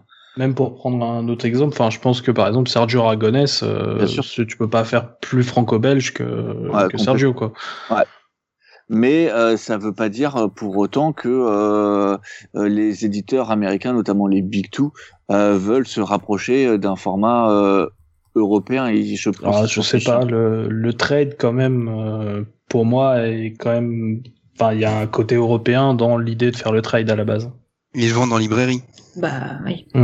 Pour moi, ouais, mais euh, vu comment ils sont en train de, de découper leur série en, en fait en, en six épisodes pour faire un épisode en fait, euh, je pense que le côté trade est en train de perdre euh, son intérêt. Oh, Peut-être. Franchement, je euh, je, ça bon. m'étonnerait beaucoup que ça disparaisse. hein. Mm, mm. Mais euh, par contre, du coup, ouais, pour moi, il y a vraiment ce truc où, en effet, on peut voir ce rapprochement du, du format, donc euh, euh, entre l'Amérique et la franco-belge, tu vois, le comics c'est la franco-belge. Par contre, au Japon, euh, ça c'est mort. Euh, le, clair. le- non mais le, le, le Japon, euh, c'est c'est quelque chose qui est vraiment vraiment différent. On Mm. est sur de la consommation de masse. Euh, Mm. Ça sort sur du, du papier de merde Mm, et, euh, et, et c'est c'est fait pour être jeté. Et les quelques séries en fait qui sauront retenir ton intérêt, elles mériteront d'être faites sur du beau papier et sur du truc. Ouais, bah il y avait une série et maintenant elle c'est fini quoi. C'est ça. Tu, tu parles de quelle série? Berserk. Ah, ouais. Euh, ouais. Bon, on va pas aller sur le débat du manga, mais. Non, non, mais c'est oui, pour oui. dire que en, en effet il y a un rapprochement dans les deux euh, sur deux des, des trois formats dont on parle aujourd'hui, mais que l'autre est encore euh, vraiment une une chose à part entière et, et qui est encore très différent au niveau de son son mode d'édition ben, et de distribution. Je, je, je prends ta corde comme ça et je la tire pour faire la transition. parce qu'effectivement, euh, quand on parle des mangas, là pour le coup, euh, alors on en parlait, on en a parlé au tout début avec le, le Batmanga, etc., Superman, blablabla, etc. Mais c'est vrai que quand les comics vont proposer, euh, vont aller vers le marché du manga, pour le coup, là, ils sont plutôt dans une optique de proposer un manga, que ça soit Mhm. dans le style et le format. Et aussi de ça. proposer de la merde. Mais bon, ça c'est un autre problème. C'est un autre sujet, ouais. Euh, Alors Que moi c'est a un des truc qui... moi, à part euh, Batmanga que je ne lirai jamais euh, que je laisserai pour SN Parode donc je ne dirai rien sur cela mais euh, moi j'ai du mal à comprendre à chaque fois quand que ce soit Marvel ou DC hein, font une proposition manga je trouve qu'ils font n'importe quoi. Alors je Mm. mettrai à l'exception le Wolverine Sneaked qui est un qui est vraiment un ovni. Donc euh, le Wolverine Sneak que je rappelle c'est euh, c'est une histoire de Wolverine dessinée par le dessinateur de Blame. Ceux qui Écrit Blame aussi. Oui, qui est écrit et dessiné par le dessinateur de Blame. Donc c'est un truc un peu dans le même délire. Euh, donc c'est un peu what the fuck, euh, voilà, etc. Donc c'est un ovni. Euh, franchement, il y en a qui détesteront, il y en a qui adoreront. Mais c'est à après- l'époque où, où Marvel était très libre puisque c'était fait à la période Morrison chez les X-Men. Mhm. Donc c'est une, c'est une période très créative chez Marvel à ce moment-là. Et, et, et pour le coup, ça, ça c'est assez intéressant. Mais alors, dès qu'on part sur le reste des propositions manga, là, oh là là. Ah bah le Marvel Mangaverse c'est au secours. Oui, non, mais ça, oui. Oui. C'est une Le- merde, de toute le- façon, il n'y a rien à faire. Le crossover Marvel Attaque des Titans, euh, pareil. Merci, au revoir. Ah, encore ça, tu vois. Oh non, Ah, pourquoi pas? Non, mais je veux dire, ils font un petit délire par-ci par-là. non, non, ok, non. si tu Tu veux. me, si tu veux. je, je comprends même pas comment on peut faire un crossover comme ça, mais ah, ah, tue-moi quoi.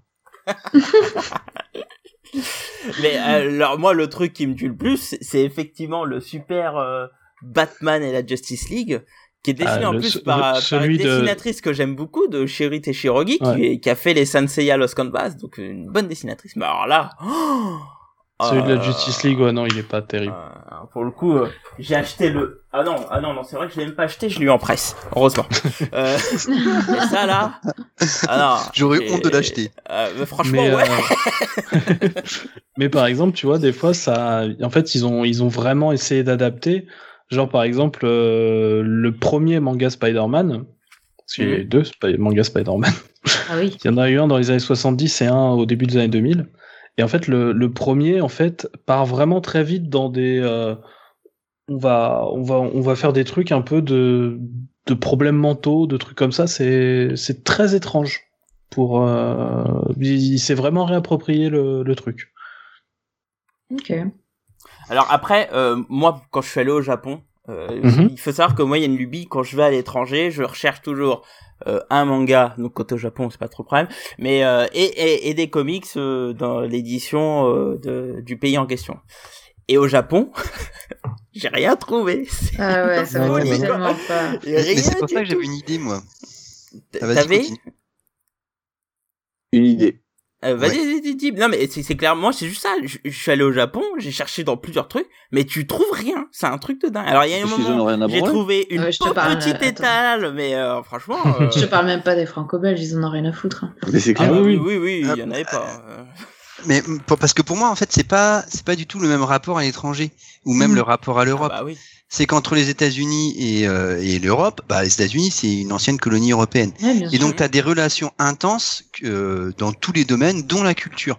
Et donc, tu as, vraiment des échanges des deux côtés qui se font. Alors que les Japonais, c'est quand même un, un pays euh, qui a refusé d'être colonisé par les Occidentaux et qui a un rapport avec les Occidentaux qui est euh, ouverture-fermeture, quoi. Hmm. Et donc, je pense que Marvel, DC, ils font de la merde parce qu'ils se disent euh, les Japonais, euh, ils accepteront les super-héros que si on copie les mangas. Sauf que bah, s'ils font euh, des mangas euh, euh, en copiant, en ajoutant des super-héros, bah ça devient ridicule, quoi. Bah. C'est pour ça que ça rate, c'est qu'ils n'arrivent pas à, à faire Alors, la fusion. euh, comme tu tu dis peux ça faire, dans une euh, époque où My Hero Academia c'est l'un des plus gros Oui. succès du Japon quoi. Mais justement, Hmm. Les, les Japonais, euh, ce qui est fort, c'est comme pour moi, c'est comme les Brésiliens, ce qui est paradoxal, c'est que les, les Brésiliens ou les Japonais, ils sont extrêmement forts en fait à intégrer complètement l'influence, ce qui fait que tu n'arrives plus à voir qu'en fait au départ c'était euh, c'était une inspiration comics quoi. Mm. Pour pour la, enfin c'est pareil pour la Ah, musique. My Hero brésilienne. Academia, tu le, tu le vois quand même. Ah ça je connais pas. Je voilà, mais Si, pour, si, pour si, moi si. il y a, il y a Bah, cette idée de dire que qui qui qui digèrent complètement l'influence et quand ils se sentent prêts à en faire quelque chose qui soit à leur sauce, le ils le sortent. Mais c'est une hypothèse, c'est-à-dire que j'ai pas lu My Hero Academia donc je je une. Je, je sais pas, il y a une. euh, C'est. Vraiment sur les, sur les débuts de. On va dire de la pop culture japonaise. euh, si on, si on prend vraiment après, à la fin de la Seconde Guerre, l'influence américaine, elle est énorme. Euh, rien que. euh, Forcément, ils étaient occupés. Attends. c'est ça, l'influ- l'in- l'influence en fait des, des comic strips, euh, bah, de, de Disney, de tout ça, c'est c'est énorme. Euh, Astro Boy, euh, littéralement, ça vient un peu de là. Hmm. Tu... Après, ça n'a pas duré des années non plus, quoi. Astro Boy, c'est encore en Non, non, je te parle, je te parle de, effectivement, le- de l'occupation et du coup de le- de l'influence, tu vois. Ça n'a Bah. pas duré non plus 20 ans. Non donc, non mais euh, je- euh, ce qu'il faut bien comprendre c'est que le manga c'est un pays insulaire. Ah, bien sûr. Ils, ils ont leur culture. Euh, c'est un peu comme la K-pop, quoi. Ils, ils, ils, ils tendent plus à l'internationaliser et qui, quand ils essaient plutôt d'absorber alors que c'est pas dans leur intérêt, bah, ils le font pas. C'est tout. Mm, mm. Et, et, et donc Après, du coup, ont- quand, quand le marché des comics euh, veut, veut essayer de, de s'intégrer dedans, bah comme euh, quand ils essaient de proposer leurs œuvres, euh, ça marche pas. Pourtant leurs films, euh, ça vend des paquets là-bas. Et bah qu'est-ce qu'ils essayent de faire? Bah ils proposent euh, un truc qui s'adapte au marché, donc ils proposent des mangas. Et le problème, euh, c'est que c'est nul, quoi. Enfin, Hmm. Mais euh, alors, il y, a- il y, a eu- il y en a eu des biens. oui, Et, non, oui, oui, je des- parle il y a eu des aujourd'hui. Très bien. hein. Je parle d'aujourd'hui. Oui, oui. de- Aujourd'hui, ok, je veux bien. euh, et encore que le, le dernier euh, Deadpool Samurai, ça. j'en- j'en- J'ai lu que les quatre premiers, il faut voir où ça va, euh, s'il va y avoir une vraie histoire à, à la fin, mais pour l'instant, ça passouille, quoi. C'est comme un Deadpool euh, chez Marvel, en fait. Ouais, c'est nul. Ça passouille. Qu'est-ce qu'est-ce qui se passe? Qui c'est qui, qui- Je ne sais pas. C'est mon lapin. Mais. Oh, la Mais, tête euh, de la meuf blasée, quoi. En dessous, là. Là, il, là, il, il est en train de. Il, défonce tout ça. Bon, bref, il m'énerve. mais, euh, mais euh, la, Je vais lui la- remettre à bouffer. Je reviens. La- la- la- L'influence super-héros au, au Japon, elle est pas totalement euh, disparue et tu la vois ressortir dans plein de personnages au fil du temps. Je pense à euh, Kinnikuman, Monsieur Muscleman, euh, Ouais. qu'on a pu avoir en dessin One animé. Man Ouais, ben oui, non mais euh, justement, je comptais arriver petit à Ah, petit. pardon, excuse-moi, je, je t'ai grillé la priorité. donc euh, Kinnikuman, Wingman, euh, des choses Ouais. comme ça, et donc pour arriver jusqu'à euh, jusqu'à jusqu'à One Punch Man. Après, faire attention parce que le Japon a aussi une, une culture du, du Sentai. Et Tout on, à fait. On a, on, Et, on euh, a, on a beaucoup de mal à, à- Enfin, souvent, beaucoup de gens pensent que c'est des comics, mais non, c'est du Sentai. Euh, parce que là, tu parles de Wingman, qui pour moi, c'est clairement du Sentai, sur les choses sur lesquelles il Euh, s'inspire. oui, oui, Wingman, très très clairement, euh, c'est un mec qui rêve d'être un super-héros. Oui, mais plus côté Sentai.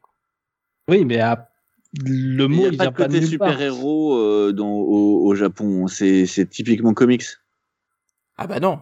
Non, non, non, non. Non, pour, non. pour le coup, ça existe. Ça Non, non. existe, c'est juste que c'est euh, Mm. voilà. Oui, oui, oui. Enfin bon, bref, Euh, on s'écarte un peu, mais euh, le, le problème dans tout ça, c'est que du coup, on a, on a des éditeurs qui essaye de faire. Alors attention, je parle de- des trucs récents et tout, mais euh, en faisant des recherches et tout euh, dans la base et tout, il y a aussi du Star Wars par exemple. hein. Il y a du Star Wars manga où ils ont essayé d'adapter euh, les films euh, en manga et tout. Euh, je sais même pas s'il y a des gens qui savent que ça existe, mais bon, ça. c'est Si, moi je les ai même lus et c'est pas terrible. Euh, voilà. enfin, t'as Voilà. plein de trucs euh, qu'il faut. euh, D'ailleurs, il y a pas que les Américains qui font ça, parce qu'il me semble qu'il y a L'Enfeust aussi qui avait fait euh, L'Enfeust manga ou des trucs comme ça. Landfuss Manga, ouais, ça s'appelle Landfuss Quest. Voilà. Ouais. tu- Je les ai lus. Ça C'est les, les- légendaires, euh, qui est la série. Les euh, légendaires, oui. Ouais. En, en manga. Mais aussi. là, pour le coup, ça, ça reste encore au format franco-belge, tandis que Oui. euh, Landfuss Quest était sorti au. Non, format légendaire, manga, ouais. légendaire manga, c'est sorti en Oui, format manga. Mais, ah, c'est euh, sorti aussi en format oui. manga, je pas. Oui, oui. en- Ah oui, oui, oui, oui, oui, oui, oui. Mais- Mais, mais, mais bon, là pour le coup, euh, c'est- c'est c'est encore un peu différent. Mais là, il y a eu plein pour le coup, c'était un Français qui, dit, qui dessinait euh, pour Oui. Landfuss Quest. Il s'appelle Ludo Lulabi et il est en train de reprendre Battle Chasers actuellement. Ah, c'est lui, euh, c'est le même? C'est lui D'accord, ok. Mais je sais que celui qui fait Battle Chasers, c'était un français, pour le coup. Et ça, c'est cool. Par contre, il y a un truc en ce moment que fait Marvel, et ils essayent d'aller sur un autre marché, donc le marché chinois. Euh, Ça. un- Oh, ils, ils, ils- ils- essayent bien le japonais aussi. On, on- on- on se demande pourquoi, mais bon, il y a. Ouais. Mais, mais ils font en fait deux manuas qui, qui sont en Chine, hein, qui sont Aero et Swordman. Alors, euh, si vous voulez regarder, hein, clairement, vous pensez que c'est un manga, hein, euh, si vous regardez un peu sur le net. Donc, Aero et Swordman, qui est deux séries qui sont développées là-bas, euh, qui sont encore en cours de parution, il me semble, et euh, qui sont par la suite euh, réadaptées en TP euh, aux États-Unis et tout. D'ailleurs, du coup, je me demande comment Panini va publier ça, euh, s'ils le font, parce que c'est pas je dit, sais hein. pas. J'ai- pas l'impression qu'ils publient déjà tout ce qu'il y a en manga parce que euh, tu regardes depuis euh, depuis 2016, t'en as pratiquement euh, t'as pratiquement un truc par an. On n'en a jamais vu la couleur. Oui, c'est vrai. On a eu euh, Marvel Futures Avengers, on a eu un truc euh, Doctor Strange, on a eu euh, les Gardiens de la Galaxie, euh, il y a eu un truc sur le jeu vidéo Spider-Man. Euh, tu vois, et on les a jamais vus. Il y a même eu Alors, un le jeu vidéo. Spider-Man, on a eu? Non, non, mais un manga du coup. Ah, un manga Ah, alors, tu vois, je, je t'aime pas au courant, pour le coup. hein. Celui-là, je l'ai même pas vu. Ouais. Enfin, je crois, je, je crois que c'est la version jeu vidéo parce que tu sais, là, le truc blanc euh, sur la sur la couverture, Ouais, ouais. sur, le jeu sur vidéo. costume. Ouais, ça, c'est Et, le euh, jeu vidéo. et, et pour le coup, c'est un manga, il s'appelle euh, Fake Red. D'accord. Bah, pour le coup, je, je, je t'aime pas au courant. Bah, en fait, si j'ai bien compris, c'est un c'est un fan de Spider-Man de qui trouve euh, qui, qui trouve le, le costume en fait euh, dans la rue et en fait du coup il le met. Oh là là. Le pitch est fantastique. Ouais, tu vois, clair. Parfois. Panini, Panini est intelligent. S'épargne ce genre de merde, tu vois. Bah, après, euh, je, enfin, je, je suis sur un site, il a l'air d'être assez bien voté quand même. Ouais, ouais, ouais. Bah, non. Euh... On peut s'éviter Je, ça, je, je, hein, je, je ne l'ai pas lu encore une fois. Faut que tu travailles Mais- ton chinois un petit peu avant. Alors, Mais, il euh, y a, mais- il y a un rock qui dit sur le chat euh, qui est assez intéressant. Il dit mieux vaut que, que les comics, ne me dis pas le comics, euh, je sais, ça va m'énerver. Euh, là là. mieux vaut que les comics s'inspirent du manga comme un hommage que de le copier. Euh, comme le Ronin de Frank hein. Miller qui s'inspire du de Wolfen Cub. C'est intéressant. Ouais, je Et suis pas trouve- forcément d'accord. Je trouve que tu as des auteurs euh, qui, euh, qui ont très bien su intégrer euh, euh, énormément de, de, de, de choses ou avoir un style manga qui fonctionnait très bien. Euh, par exemple, euh, Monsieur Battle Chaser, quoi. Oui. Jomad. Jomad, euh, ouais. clairement, euh, il a un style manga. Ah, oui. dans Battle Chaser encore plus que, que sur ces X-Men. Et euh, voilà, enfin, un mec comme euh, Madame Warren. euh, Ah bah, Euh, Adam Warren, c'est extrêmement clair pour le coup. Ah bah, Euh, il a repris une série de manga. Enfin, Ah, comment il s'appelle le mec qui fait Renato Guedes euh... Ah, ça Ah oui. ah, euh, celui qui a fait Iron Carré Fist. Andrews, Carré Andrews. Ouais, Carré Andrews. Qui euh, bon est capable de faire plein de trucs, mais euh, Ouais, même, il a euh, pas toujours eu un style manga. hein. non, mais euh, dans ses dessins, euh, souvent c'est ce manga, je dirais. Non, pas, je, couver- pas couverture. Je, je sais pas parce que tu vois, Spider-Man règne. euh, Ouais, je dirais non, pas que c'est manga, moi, je, dirais- à son Iron Fist par exemple, tu vois. Ouais. Très très très euh, manga quoi. Mm, C'est vrai. Après, euh, c'est la série aussi qui veut ça. Hein. Mm, mm. Enfin bref, donc il y, a- il y a pas mal de choses euh, en termes de manga et papier euh, qui sont pas forcément des grands succès, c'est même plutôt assez mauvais globalement. Euh, bon après il y a le truc d'Aero et Swordman, j'attends de voir où ça va aller parce que pour le coup euh, je serais bien curieux, je me le prendrais peut-être un jour en VO juste par curiosité, notamment le Aero que je trouve assez joli visuellement. Mais euh, mais bon. Voilà, hein, c'est vraiment beaucoup de, de coups d'épée dans l'eau, quoi, clairement. Après, il y a SN qui Mm. voulait nous parler d'un petit truc avant qu'on parle reste, c'est que un jour Stanley s'est décidé de faire le tour au Japon et ça a donné quelques trucs, n'est-ce pas, SN Stanley, il a fait plein de trucs au Japon. Oui, oui, oui. Stanley, il a fondé une compagnie au Japon. Vous Oui, le saviez oui. pas? Il a même On fait un manga ça. avec le dessinateur de, de Shaman King. Mm, mm. Bah, il a fait, euh, il a fait plusieurs trucs. Il a fait Hero Man, euh, qui était fait, euh, qui était une série d'animation qui était fait avec le, le studio Bones. Euh, il avait essayé de faire aussi une série qui s'appelle The Reflection, qui était aussi une série de super-héros. Et putain, j'ai plus le nom pour Stanley. Non, mais c'est surtout qu'il a fait la série Spider-Man. voilà, La Mais ça, fameuse ça, série c'était, Spider-Man. c'est ça. C'est dans les Supaidaman, comme on l'appelle de, de son petit nom. euh. Euh, donc qui est connu comme la version euh, Spider-Man japonais en live action. euh, donc je, pensais que tu parlais de trucs plus récents, c'est pour ça que j'étais un peu perdu. Non, non, non, je parlais de la donc série. là, ouais. donc là, ouais, on est vraiment en 78-79. Et donc oui, ça va, ça va être très inspiré un peu par Kamen Rider. Donc du coup, Spider-Man, il s'appelle Takuyo, Takuya Yamashiro. Et en fait, il voit un, si tu veux, un ovni qui se crache. Et en fait, du coup, c'est un bout d'un vaisseau spatial qui s'appelle le Marveller.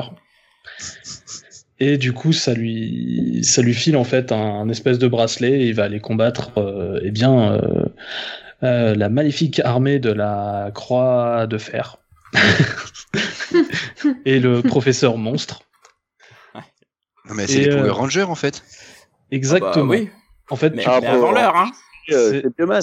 C'est ça. C'est un, Ouais. c'est un, c'est un tokusatsu, donc euh, voilà, donc c'est, c'est typiquement ça. Et surtout, ça va avoir une influence extraordinaire sur tous les tokusatsu, dont notamment les Power Rangers, puisque euh, dans ce show, donc, il peut faire appel à un robot géant qui s'appelle Leopardon.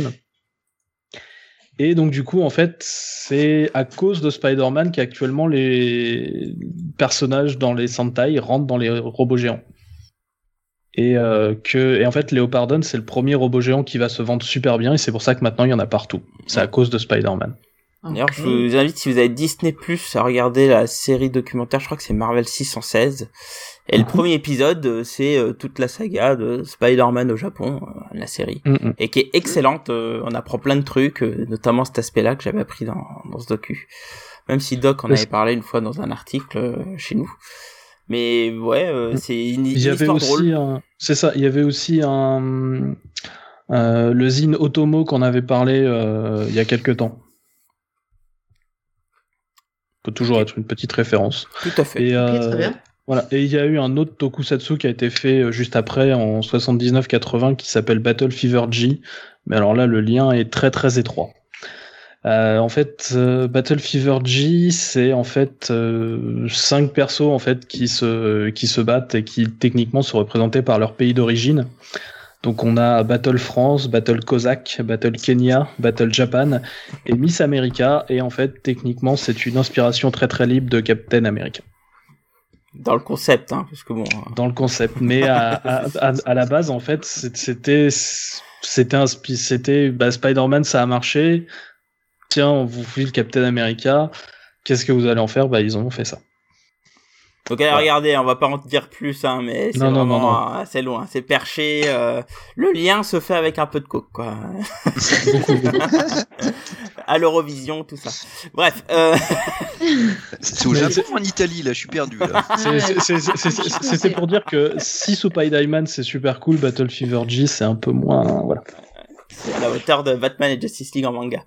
Euh, Voilà. Donc là, on parle beau- là, là, tout le podcast, on a parlé surtout de, de- des comics vis-à-vis des autres euh, médias, hein, si le, enfin, BD franco-belge et, et manga, mais forcément, ça marche aussi dans l'autre sens parce que euh, que ça soit dans les mangas ou dans la franco-belge, euh, il y a maintenant des choses qui s'inspirent euh, de, des comics, hein, pour le coup. Euh, alors moi, je- juste avant, il y a un truc qu'on observe de plus en plus aujourd'hui, c'est c'est notamment sur le format, parce que Euh, on en parlait tout à l'heure avec le format du dernier dieu qui ressemble vraiment à de la franco-belge, mais il y a de plus en plus de, de, de BD franco-belge qui se met dans un format qui se rapproche du TP en fait.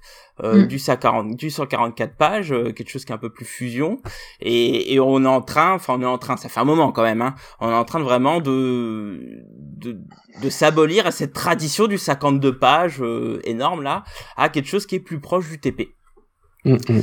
ça c'est un truc que j'aime bien Bah, le- en fait, c'est le, c'est lié à une, une mutation en fait des demandes de, des, euh, Des des, lecteurs. des lecteurs euh, qui en ont marre de euh, payer euh, 15 boules pour une série de, de 52, 62 pages. ouais Euh, même si maintenant, je veux dire, un 52 pages pour en trouver maintenant, faut vraiment y aller quoi. À Oui, part c'est le clair. Astérix quand il sort, globalement, euh, t'es quand même sur un au minimum un, un 80 pages. Et encore, même là, c'est en train de. de... Mais euh, les, en fait, la démocratisation du terme euh, graphic novel, Mm. euh, en, qui, qui donc euh, a été traduit euh, très bien en, en roman graphique, a fait que les gens veulent du roman graphique, alors qu'en fait, euh, ce qu'ils veulent, C'est- une BD quoi ils veulent juste une, une BD qui n'a pas de suite. Et donc du coup, euh, il y a eu des, il y a eu quelques tests à droite à gauche, et euh, ça s'est accéléré. Et après, ils ont testé avec. euh, je pense que le plus gros test en fait qui va mener à cette démocratisation euh, euh, assez hallucinante, notamment en termes de prix, c'est le Guarnido euh, qui est sorti, qui est les Indes fourbes, euh, qui coûtait quand même 40 balles pour 160 pages, ce que je trouve Ah oui. ouais, ouais. en grand format. hein. Par contre, c'est un c'est un plus Oui, grand oui. format que le format standard. Oui. Euh, c'est magnifique, c'est une super histoire de François Hérol, mais ça a fait un tel carton qu'en fait les gens en redemandent et en fait les éditeurs ont pu se rendre compte. euh, parce que globalement, euh, il a été proposé à plein d'éditeurs. Un seul a accepté de payer les droits d'auteur qui, qui sont supérieurs euh, à ce qui est habituellement fait, et au risque de payer le bouquin 40 balles en se disant ça marchera pas ou pas autant qu'un standard. Et en fait, le succès est tellement monstre que maintenant, je pense que les auteurs, euh, enfin les éditeurs ne sont, vont plus être frileux. Et donc, Mhm. on, va se re- on se retrouve actuellement euh, avec des, des bouquins assez épais, avec Mhm. un prix plus ou moins cher, sauf chez Ankama, euh, qui, euh, par exemple, les Mathieu Bablé sont des bouquins qui font 250 pages, 300 Oui. pages, et Mm. qui coûtent 20 balles. Euh, Mais justement, est-ce qu'on n'est pas assez dans fou. une, en- encore dans une phase d'expérimentation jusqu'à ce qu'ils trouvent un nouveau standard? Alors, je suis pas sûr que justement il y ait de nouveaux standards. Moi, quand je Ouais. vois, je pense qu'on a un peu Euh, tout fait moi je trouve euh. moi, moi, je pense que actuellement, en fait, le nouveau standard, c'est qu'il n'y ait plus de standard. Ouais, Mm. c'est ce que j'allais dire aussi. ouais Et, et c'est ça qui est cool avec la, la BD franco-belge, euh, je trouve comparé bah, par exemple aux États-Unis où sou- sou- souvent, un indé c'est peut-être moins vrai, mais tous les six épisodes ça fait un recueil, etc. Je trouve que souvent en BD franco-belge c'est l'histoire qui détermine le nombre de pages. Alors après il y a des Bah demandes oui. d'éditeurs, il y a des contraintes, euh, je suis d'accord, mais je trouve qu'il y a quand même une plus grande souplesse euh, sur la hauteur, la largeur, la profondeur, tout ça. Ah. Euh, Voilà. oui Bah, Vraiment avoir le, le fameux, le- le- les- la fameuse contrainte des, des comics de devoir pro- proposer des rebondissements tout- tous les X moments parce que c'est à ce moment-là qu'il faut faire partir l'intérêt et compagnie. Donc là, c'est quand même autre chose en termes de, de format, quoi. Bah, déjà, euh, t'as- je pense que actuellement, il y a de moins en moins de, de séries long terme, s'entend. ouais Ouais. Euh, t'as les Ouais, séries dites classiques, les Torgal, les Largoins, etc., euh, qui sont présentes, bien évidemment. Euh, mais euh, les gens veulent en lire moins. Donc, ils sont prêts à lire des mini-séries de 4, 5 euh, tomes Mm. ou en, en, en deux, mais pas plus, quoi. Euh, à part leurs séries classiques. Et euh, alors il y a quelques exceptions, hein, les séries Elf, Nain, Orc et Gobelin chez Soleil qui montent à 30 tomes montrent bien qu'on peut monter à plus que ça. Mais comme c'est chaque épisode est un one shot, tu peux te permettre de pas tout avoir. Mhm. Hmm. Et je pense que ça, euh, ça joue énormément. Et euh, autre chose, c'est que euh, les, les auteurs sont libres. 90% de ce qui est fait euh, n'appartient pas aux éditeurs. Mm. Je veux dire, tu as quelques héros standards, euh, Black et Mortimer, euh, euh, Largo 13, qui appartiennent euh, plus ou moins aux éditeurs, Tunique Bleu, mais Spirou. euh, Spirou. Euh, mais euh, quand tu, euh, ben, quand Hérol et euh, et Guarnido euh, sortent les Indes fourbes, euh, ils font la suite d'un roman euh, picaresque que personne n'a jamais Mhm. lu. Euh, les droits appartiennent absolument pas à Delcourt euh, ou euh, En tout cas, ils sont partagés. Et globalement, c'est les auteurs qui décident ou pas de faire une suite. Ce qui, du coup, euh, change énormément la manière de créer. Mm, mm. Oui, effectivement. Intéressant. Après, on, on parle aussi de, de label. Il y a un label euh, en France qui, est- qui, est- qui est connu, chez Ankama d'ailleurs, c'est le label 619. Et eux, pour le Non, coup, c'est- le label D'ailleurs, c'est 619, séparé de, de Ankama maintenant. Oui, maintenant, Oui. c'est c'est une structure à part entière. Oui, exactement. Au bout de J'ai 11 pas, ans d'existence, je crois, ils se sont. Bon, après, il- il- c'est encore, euh, c'est encore Ankama qui fait la, la, la publication, me semble-t-il. Oui, c'est bon, ça, voilà, mais par contre, c'est vraiment une structure à part. quoi. Oui, exactement. Et le label 619, eux, euh, donc label 619, pour ceux qui connaissent pas, c'est Mutafukaz, euh, Bablé, c'est c'est chez euh, label 119, il me semble. Hein. Non, Oui, oui, c'est chez. Ankama. Ah, c'est chez Ankama, Ouais. Bablé C'est chez Ankama. Non, Non, non, tu vas plus avoir euh, c'est Freak Bah. Mutafukaz, Freak Squill, euh, euh, Doggy Bags. Doggy Bags surtout. Doggy Bags qui est un hommage aux comics d'horreur à la base. Hein. Ouais, ouais, bah, il y a, il y a vachement, vachement d'influence dans tout ce qu'ils ont fait au début. Aujourd'hui, c'est un peu plus large, euh, mais en tout cas, au début, ouais, Doggy Bag, c'était, clairement, euh, c'était clairement, clairement inspiré des comics. euh, Mm. Et puis, euh, même euh, Freaks and Squill, c'est un mélange, hein, mais il y a quand même quelques, quelques influences et toute leur série, enfin, ils ont fait pas mal de trucs. euh, Mm. C'est, c'est très, euh, j'aime bien comment ils présentent ça, euh, sur leur, leur, euh, leur- le premier truc, c'est inspiré de culture urbaine, ce qui veut rien dire du tout. Il y a Mais- Nakamura, il y a Nakamura qui chante. euh, ouais, non, mais en vrai, t'as as quand même vachement d'influence, bon, pas que des comics, mais en tout cas de la Ah, culture américaine, ça c'est évident, et, euh, et ça se différencie euh, vachement de la franco-belge. Ça lui tourne pas complètement le dos, hein, attention, c'est pas c'est pas ce que je dis, Et- mais euh, voilà, j'ai l'impression qu'il y a un petit peu, euh, c'est peut-être pas une fusion, mais quand même une grosse grosse influence comics et Ah bah, États-Unis au sens euh, large, quoi. C'est c'est c'est clair. Bah, Bah, Mutafukaz, euh, enfin l'univers de Mutafukaz, là récemment, ils ont déc- ils ont publié la, la série Muta Puta Madre, pardon. Oui. Euh, YouTube me, me bannissait pas, hein, c'est le nom de la série. Hein. et pour le coup, euh, la série était publiée en, en floppy d'abord, et après maintenant ils en ont fait un, un relié, mais on est clairement sur une publication type comics, quoi. Bah, Oui, il Est-ce qu'ils font encore du floppy Je sais pas. Bah là sur Euh, Puta Madre, il l'avait 79, fait. oui. ouais. Ah Euh, il y a eu six, six, six petits floppies. Ouais. Et là, il y a Lobaloka qui vient de sortir Ouais. en floppy. Ils ont fait le, le singelin qui est sur une catcheuse. Hmm. Euh, est sorti en floppy et j'attends l'album euh, réuni. Ouais. Euh, non, non, ils, euh, mais le label 619 est en Kama. Euh, parce que je pense qu'ils ont été si longtemps ensemble. Euh, Mhm. pour moi, c'est euh, l'éditeur euh, français euh, qui est le plus divers et qui est le plus influencé, euh, que ça soit comics, que ça soit manga, et qui a réuni Mhm. le, le tout euh, dans une espèce de melting pot. Euh. Bablé, il a fait une, une anthologie euh, où en fait c'était des sorcières et c'était euh, que des auteurs de, de Ankama et de 619 et c'est que des petites histoires, ça faisait super, tu vois, très Buffy. Et, oui, euh, c'est le, le un- truc qu'ils ont fait après Doggy Bag, là, c'est ça? Euh, Midnight Tales et ça, ça, ça, fait ouais. un fond monstrueux euh, alors que c'était vachement bien mais Mhm. bon ça les les euh, les séries euh, les, les séries euh, génériques comme ça avec plein d'auteurs elles marchent pas en France c'est pas fait Bah, Doggy ça- Bag, Bah, Doggy quand hein, même. ça fonctionne. Hein. Ça fonctionnait. C'est ça. Ap- Après, euh, Oui, Ankama et, et, et 619 ont jamais caché qu'ils aimaient bien le comics américain. Je veux dire, ils ont Oui. essayé de faire Tangirl. Euh, Ouais, c'est vrai. Quand, Ils le font toujours. hein. Oui, oui, le mais euh, quand je sais que ça prend pas aussi Oui, bien que c'est c'est ça. Et, euh, et euh, au moment où euh, Panini a lâché DC, ils ont réussi à avoir euh, le cross entre Batman, euh, Dark Savage et euh, merde, c'était Shadow le troisième. Ouais. Ouais. c'est ça, ouais. Donc euh, très très très vite, ils ont ils ont essayé de, de passer dans des trucs. Ça a pas marché comme ils auraient aimé, mais tu sens bien qu'il y avait une volonté. euh. De toute façon, Ankama a, a publié euh, des comic books. Hein, pour le ils sont chez euh, toi d'ailleurs euh, en Kama euh, Fanny? Tout à fait. Oui. Tout à Sur fait. euh, ils sont euh, à Roubaix. À Roubaix. Ils sont à Roubaix, ouais. ouais. Ils sont à Roubaix, ouais, ouais. Bah, c'est pas loin de là où je bossais d'ailleurs. C'était juste à côté. Et ouais, ouais, c'est cool. Ils sont, ils sont vachement accessibles. Je les ai vus des tas de fois. C'est, c'est assez sympa le lieu où ils bossent. Pour info. Mm. je l'ai vu c'est très joli Ouais. Mais euh, ouais, c'est, c'est à Roubaix. Oui, c'est dans, il, il dans le reste là. Hein. Il reste bon, là, il, priori, il ils sont s'en pas va pas, partis il pour reste partir. fidèle. Bon après il y a eu il y a eu quelques autres choses euh, fait par les Français euh, euh, pour un peu se foutre de la gueule des comics. Euh, on, on peut parler notamment de, de Super Dupont. pas, Tout à fait. Ouais, exactement.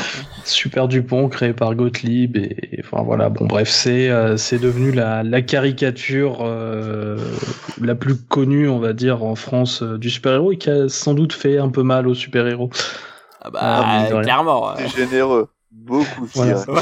mais euh, voilà mais c'est c'est vrai qu'en fait beaucoup beaucoup euh, ah, je, je sais pas si vous avez lu Super Héros une histoire française de, de Xavier Fournier Non. Pas Ah, du tout.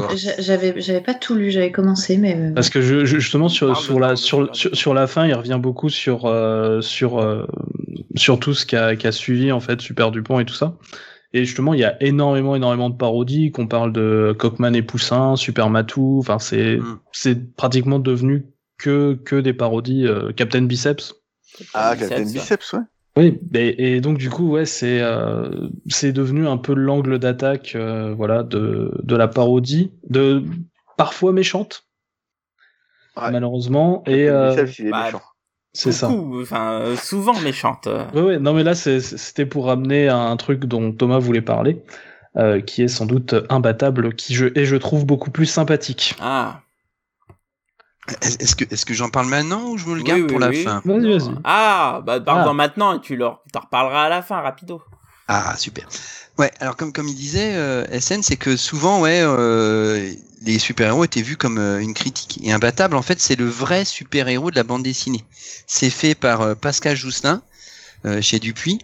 Et, euh, et au départ, c'est euh, c'est chez euh, ça, ça sortait euh, toutes les semaines ou régulièrement euh, dans le magazine Spirou. C'est toujours le cas, enfin, quand ils sont en préparation du nouvel album. Ouais, exactement. plein de trucs. Et, euh, et euh, en fait, c'était donc au départ, c'est vraiment juste des blagues d'une page. Et euh, le pouvoir de Imbattable, c'est en fait, il, se, il peut se promener dans les cases. C'est-à-dire que si- s'il est sur la case d'en haut et qu'il doit intervenir sur la case d'en bas, il a juste à baisser ton, son bras et puis donner un coup. Et résultat, il donne un coup sur la case d'en haut. Je sais pas si je suis très clair. Hmm. Oui. Et, euh, et donc, en fait, de- Euh, au vu de la tête de Fanny, je dirais non. Ouais. Eh ben, si, par exemple, il y a- j'ai il y dit a- oui. il y a une histoire très simple où en fait, il doit aller, euh, il doit aller chercher un chat au-dessus d'un arbre. Mm, Ben, en fait, c'est simple. Tu, tu le vois d'abord en haut récupérer le chat, et puis ensuite tu suis l'histoire et tu, tu le vois donner le chat en bas, parce qu'il a juste descendu la main en haut et euh, il a touché l'arbre. Et, euh, en fait, je trouve ça super bien parce que c'est à la fois euh, au départ fait euh, plutôt pour enfants, mais en même temps, ça permet à un enfant de vraiment comprendre les codes de la BD. Parce qu'après, il y a une histoire aussi, un autre super-héros qui peut jouer sur la profondeur de champ. C'est-à-dire qu'avec sa main, il peut toucher le fond, donc il peut déplacer une montagne juste en bougeant ses doigts. Et donc, en fait, le gamin, il comprend tout, euh, bah, donc la profondeur de champ, euh, euh, les différentes cases, euh, euh, les intertitres, euh, les cases blanches. Il comprend tout ça avec une histoire de super-héros très drôle d'une page. Donc, c'est moi, je trouve ça vraiment brillant, quoi. Alors, je tiens à dire que les, les parents ont eu, euh, ont beaucoup de mal à comprendre le concept au départ. Ah ouais? Ouais. Le, le concept du truc dans la case, euh, c'est, mais vous êtes sûr qu'il va arriver à comprendre, à, à bien le lire parce que c'est pas linéaire, en fait. Ouais, mais ça, ça c'est c'est c'est c'est fréquent de la part des parents de Bah, sous-estimer leur. Ah non, alors généralement ils, sur, ils surestiment leur euh, chère tête blonde. Ça dépend pourquoi. Ah moi j'ai, euh... vous auriez un truc de guerre? Oui, il a 8 ans et il adore ça. Oui, bah alors ça va être les enfants de la résistance? Non, mais vous avez pas un truc un peu plus euh, Un peu plus Non? sanglant? Non, non, c'est pas de son âge. Parce que moi, quand quand, quand j'étais en bibliothèque municipale, c'était plutôt l'inverse. tu, tu refuses vraiment souvent de vendre, en fait, Cab. Hein Non, c'est pas juste que Bah, il a Non, une conscience, euh, c'est un excellent vendeur, euh, voilà. Conscience professionnelle. En fait, si tu veux, euh, je, je préfère euh, ne pas vendre, mais mieux conseiller qu'autre chose. Et, euh, Ouais. Et en plus, euh, après, enfin, le mec fait ce qu'il veut. Moi, je lui dis, euh, voilà, je trouve que c'est pas conseillé pour son âge. Si euh, le parent euh, décide de, de, de le faire quand même parce qu'il pense que son gamin, euh, euh, c'est euh, une star absolue, c'est c'est comme les parents qui disent que leur gamin lit super bien. Oui, il lit, mais il comprend pas. Euh, du coup, tu fais, tu le dis une fois, puis après, tu, tu laisses tomber, quoi. Et, et avec Imbattable, donc c'était l'inverse, tu dis, quoi. Non, euh, je... oui. En fait, les parents ont du mal à voir l'intérêt du truc parce qu'ils ils pensent que c'est pas linéaire. Tu vois ce que je veux dire? Ouais. Ouais. Euh, c'est pas une question de difficulté, c'est une question de linéarité qui, je pense, pose problème. Mhm. Comme quoi. Ah, il y a toujours eu un petit problème avec l'absurde aussi parfois en France, euh, j'ai l'impression. Tout à fait. Alors, euh, alors là, on parle de, de la franco-belge, mais comme on disait tout, tout à l'heure, il y a aussi les mangas et au Japon, où pour le coup, on voit que certains auteurs ont, ont été influencés par les par les comics, hein, notamment avec la la grosse série euh, du moment, enfin l'une des grosses séries du moment, qui est My Hero Academia, qui est euh, concrètement c'est un shonen euh, sur euh, les, les comics quoi. C'est c'est un gros hommage aux comics. Donc on est dans un univers où tout le monde a des super pouvoirs sauf un qui est votre héros euh, qui en a pas et en fait qui hérite des pouvoirs de l'espèce de Superman Captain America de cet univers et euh, puis voilà quoi, hein, c'est un, un Neketsu classique, mais dans l'univers des comics. faut savoir que l'auteur avait même fait des couvertures, tu sais, avec la petite corner box euh, qu'on a en haut à gauche et tout, etc. Donc on est vraiment sur quelqu'un qui aime les comics et euh, qui fait un shonen euh, sur cet univers. euh, c'est vraiment Bah, cool. c'est pas le cas aussi de One Punch Man Alors One Punch Man, oui et non. C'est ouais, c'est un peu plus C'est compliqué. c'est plus complexe que One Punch Man. C'est pas que les comics, c'est vraiment tout. Et pour le coup, alors tu vois, c'était à mon avis à l'époque. très très très très Sentai même. Voilà, Euh, quand et, et- les pour le coup, euh, One Punch Man, c'est plus lu, du euh, Sentai que des, que des- pas. Alors tu vois, ce que j'avais ce propos à l'époque, et j'en ai discuté, alors je sais plus si c'est avec Tori ou avec quelqu'un d'autre, qui disait, mais, mais non, mais One Punch Man, c'est pas, évidemment, comme ça, on pense aux comics et tout, avec la cape et tout, mais c'est plus du Sentai, et c'est vrai qu'en y repensant, on est plus sur du Sentai. Mais One Punch Man est un, est un hommage à tout ce qui est super-héros. mm, mm. Donc, euh, évidemment, il y a aussi les comics dedans, quoi. C'est ça. Bah après, c'est à, à la base, c'est c'est c'est aussi une œuvre qui est enfin qui est, qui est fait à plusieurs mains, parce qu'à la base c'était un webcomics qui est repris, euh, tout ça. Enfin, Oui. c'est c'est c'est plus compliqué. Et Yusuke Murata, qui est, qui est celui qui dessine One Punch Man, euh, a fait des couvertures pour euh, Marvel, par exemple. Il a Mm, fait des mm. couvertures de Spider-Man qui sont sublimes. Enfin bon. Bah écoutez, je pense qu'on a fait le tour du sujet. On a été plutôt pas mal, je trouve. On a fait le tour euh, à 360 C'est vrai. degrés. Euh, et ben on va finir par euh, une petite conclusion. Donc je vous rappelle euh, la question, notamment pour Cap, parce qu'il va me la, ré- il va me demander de la répéter euh, quand je lui demanderai de- conclure. Pourquoi tu comics Doivent-ils batifoler avec les mangas et la franco-belge? Parce que je te connais. Fanny. Eh bien, euh, que, que vous dire de plus que ce que, que, ce que j'ai dit au début euh, C'est, je suis, je suis pour le fait de de de- d'élargir un peu le, les possibilités en fait euh, dans, dans les comics, de proposer des nouveaux formats ou ce genre de choses. Donc pourquoi pas s'inspirer de, de, de ce qui, qui existe ailleurs. Après, euh, bon, moi j'aime bien les comics, j'aime pas les mangas, donc euh, commencez pas à me faire des mélanges quoi. voilà, c'est tout ce que j'en dis. Très bien. Alors, petite surprise, évidemment, comme d'habitude, tradition oblige. Je vais te demander, du coup, de conseiller une œuvre qui a de loin ou de près une influence, soit comics parce que c'est du franco-belge ou euh, vice-versa. quoi. Bon, vous l'aurez compris, je vais pas conseiller quelque chose inspiré des mangas. Pas conseiller pense que et c'est- Justice League Je comprends pas. Ce truc est, est incroyable. non, non, non, non. Mais de toute façon, je peux même pas vous le conseiller. Je, je regarde la couverture, je fais non et je ne lis pas. Je j'en ai lu aucun. Je veux pas, je refuse. Donc euh, voilà. Mais euh, non, ce que ce que je vais euh, ce que je vais conseiller, c'est bah, ce dont on a parlé tout à l'heure. C'est pas forcément un titre, c'est plus un, un label, le label 619.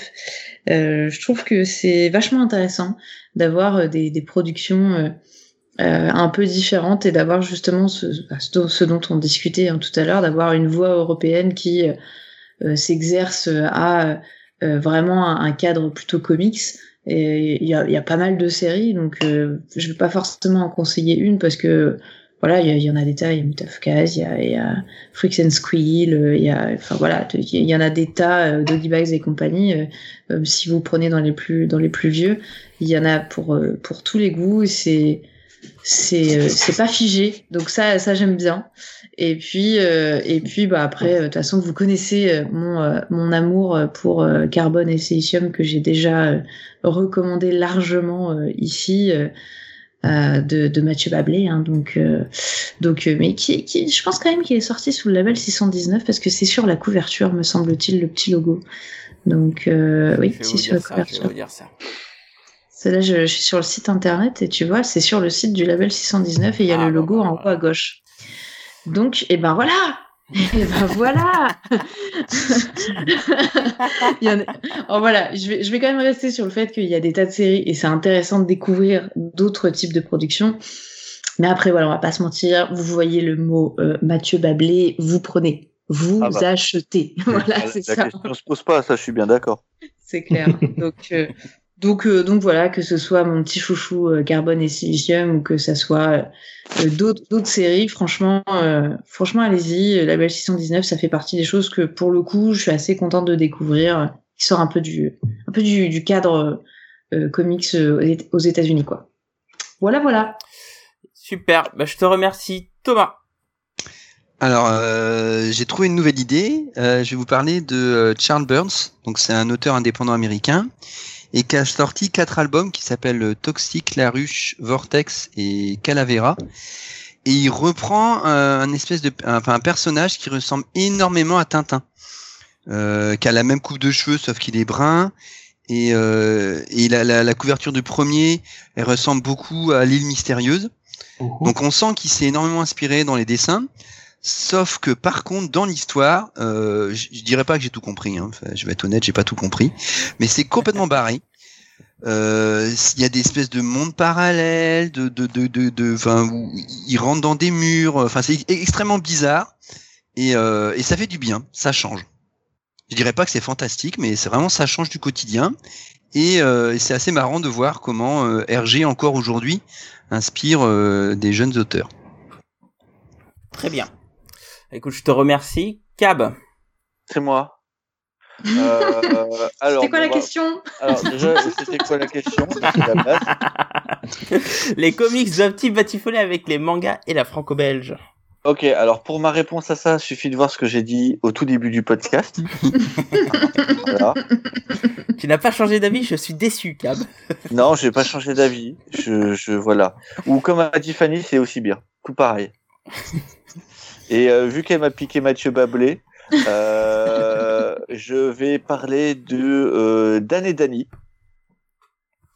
euh, alias Dirty Pair, qui est donc euh, un, un manga euh, euh, petit créé, ouais, et qui a été créé par Haruka Takashi Sho, Shio, pardon, et euh, qui euh, raconte l'histoire euh, de euh, de Dan et Danny, qui sont deux anges de la galaxie, euh, donc des agents spéciaux et qui travaillent pour la WWA, la World Welfare Works Association, et en fait, euh, elles sont, euh, elles empêchent en fait catastrophe sur catastrophe. Elles sont aidées par un, espèce de gros chat et euh, un robot. Euh, et en fait, si je parle de ça, c'est parce que cette, ce manga a été euh, adapté en fait aux États-Unis euh, en, en, en comics euh, par euh, Adam Warren. Euh, sous, sous le nom de, de, de, de- Dirty Pair. Et il y a eu euh, plusieurs séries en fait euh, depuis euh, 88. Euh, et, euh, et voilà. C'est euh, une super série euh, qui euh, brasse euh, l'aventure, la buddy comédie euh, policière, le cyberpunk euh, et, euh, et la SF euh, en général. Et il y a aussi un animé euh, pour euh, ceux qui veulent, Mhm. qui a été publié euh, en français, enfin diffusé en France aussi. Donc voilà, ça je, je trouve que c'est euh, c'est vraiment très sympa et c'est euh, globalement pour moi le, le le meilleur moyen d'illustrer une belle passation une, euh, entre euh, deux pays et une belle adaptation parce que c'est pas toujours le cas. Très bien. Bah, je te remercie, Cab. SN. Bah moi aussi je vais vous parler d'une euh, belle adaptation, mais juste Oui, après mais- avoir donné ma réponse. Ah, putain, bien joué, bien joué. bien joué. Ah attends, elle pu esquiver quand même. ouais, Surtout que moi j'ai ouais, esquivé. oui, je sais, mais j'ai rien dit, j'ai pas capté, t'as vu. Franchement, pas mal. hein. Et euh, donc, euh, bah, on, on- vu qu'on était parti sur une euh, métaphore un peu batifolée, tout ça, euh, pourquoi pas, à condition que, bah, je sais pas, euh, faire des trucs un peu jolis, quoi. Peut-être, euh, à condition que l'enfant soit beau, peut-être. Pour rester Barry dans cette White, tout métaphore. ça, tout ça, quoi, c'est ça? Voilà. Parce que oui, je suis d'accord euh, dans tout ce que vous avez dit. Oui, il y a eu de la merde, mais il y a eu de très bonnes choses aussi. Et euh, bah, je peux... pour le coup, j'ai pas envie de jeter le bébé avec l'eau du bain. Non, ça n'a rien à voir. Vas-y, vas-y. Je changerai mon conseil après. D'accord, ça va. Ok. Donc, euh, donc euh, ouais, je- j'essaye toujours de, de rester ouvert sur, sur cette idée et je trouve toujours des trucs assez, assez sympathiques. Il y a toujours des trucs que je cherche parce que c'est introuvable. Genre par exemple, je vous ai parlé du Hulk manga, c'est introuvable. Hmm. J'ai juste vu deux trois images ici et là, mais voilà, personne, personne le trouve. Mais J'ai une c'est idée pas de un pourquoi. fake ce truc-là? De quoi? C'est pas un fake? Non, c'est pas un Mhm. fake. Si personne ne le trouve. Mais justement, il est, il est sorti il y a trop longtemps et celui-là, il a pas été euh, gardé en fait. Si tu veux, c'est, euh, tu, tu peux pas me dire que par exemple les épisodes perdus de Doctor Who, ils sont fake. Ils ont existé, Mhm. on les a juste perdus. Ils sont fake.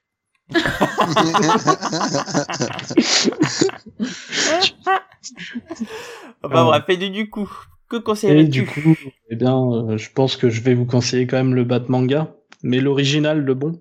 T'es sûr que tu veux pas Batman et Justice League? Non, absolument pas, non. Je vais vous parler euh, donc euh, du Batman de Jiro Kuwata, euh, qui est tout simplement quelqu'un qui bah, savait ce qu'il faisait et qui en fait connaissait en fait un petit peu ce dont il parlait. C'est-à-dire qu'en fait Jiro Kuwata, c'est à lui qu'on a demandé de faire le Superman à l'époque. Et en fait, il a fait non, je me sens pas avec mon style de faire Superman, ça passera pas. Donc c'est quelqu'un qui a une certaine intégrité euh, dans l'adaptation et tout ça. Et Batman, pour le coup, il le sentait et c'est incroyable en fait. Ça, faut remettre dans le contexte de l'époque. On est dans les années 60, mais euh, franchement, c'est peut-être les meilleures histoires de Batman des années 60. Ça, ça défonce tout ce qu'a fait, euh, tout ce qui est fait à l'époque en, en Amérique. Euh, et ça va jouer avec euh, avec le principe en fait bah, du manga, le fait de faire du noir et blanc et tout ça. Euh, par exemple, le premier ennemi, c'est Lord Deathman. Il est juste euh, donc du coup un, mec en costume de squelette et donc du coup en noir et blanc, en fait, on voit juste les os du squelette qui ressortent. C'est incroyablement beau. C'est super dynamique. Euh, très franchement, c'est l'une des meilleures choses en fait. C'est la meilleure adaptation en manga toujours. Et et pour le coup, c'est je le recommande à tous. Avec toujours euh, l'idée que euh, oui, c'est par contre c'est les années 60. Faut pas s'attendre à euh, ce que ce soit quelque chose de super moderne. Et aussi Et, que c'est pas plus, plus dispo en français. C'est pas dispo en français, tout à fait, malheureusement, mais euh, c'est disponible en anglais. Et euh, dans des euh, collections, il y en a trois comme ça en fait. Et on a l'intégralité pour le coup. Et ça n'a pas toujours été gagné. Pareil, c'est un truc qui a été retrouvé en fait. Il a été retrouvé euh, vers 2008.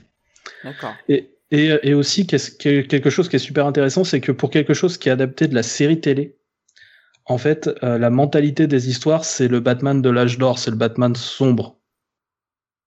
Et on s'y attend pas à cette époque-là. Et franchement, je vous, je vous le conseille, ne serait-ce que pour la curiosité. Ok, très bien. Je te remercie, SN. Est-ce que Thomas, tu veux conclure alors ou pas? Parce que... Quoi?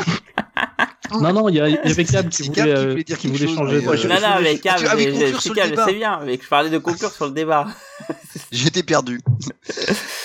Alors, Ouais, non, du bah- coup, Thomas, les comics doivent-ils batifoler avec les mangas et la franco-belge?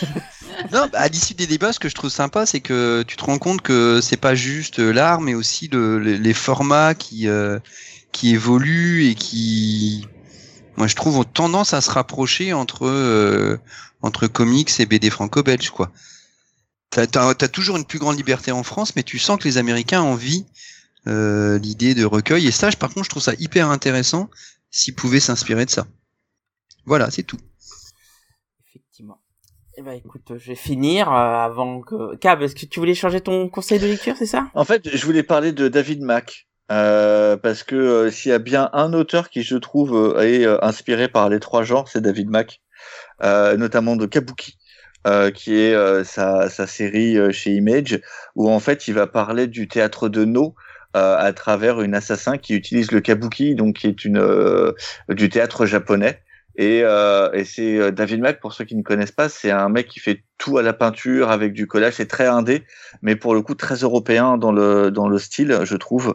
Et euh, et du coup le, le fait que ça soit mixé avec euh, une histoire euh, japonaise sur le kabuki, qui est quand même pas quelque chose que les Européens connaissent vraiment, et que ça soit un Américain qui fasse ça. Du coup, je trouve que c'est un super mix du des, des trois. Et en plus, c'est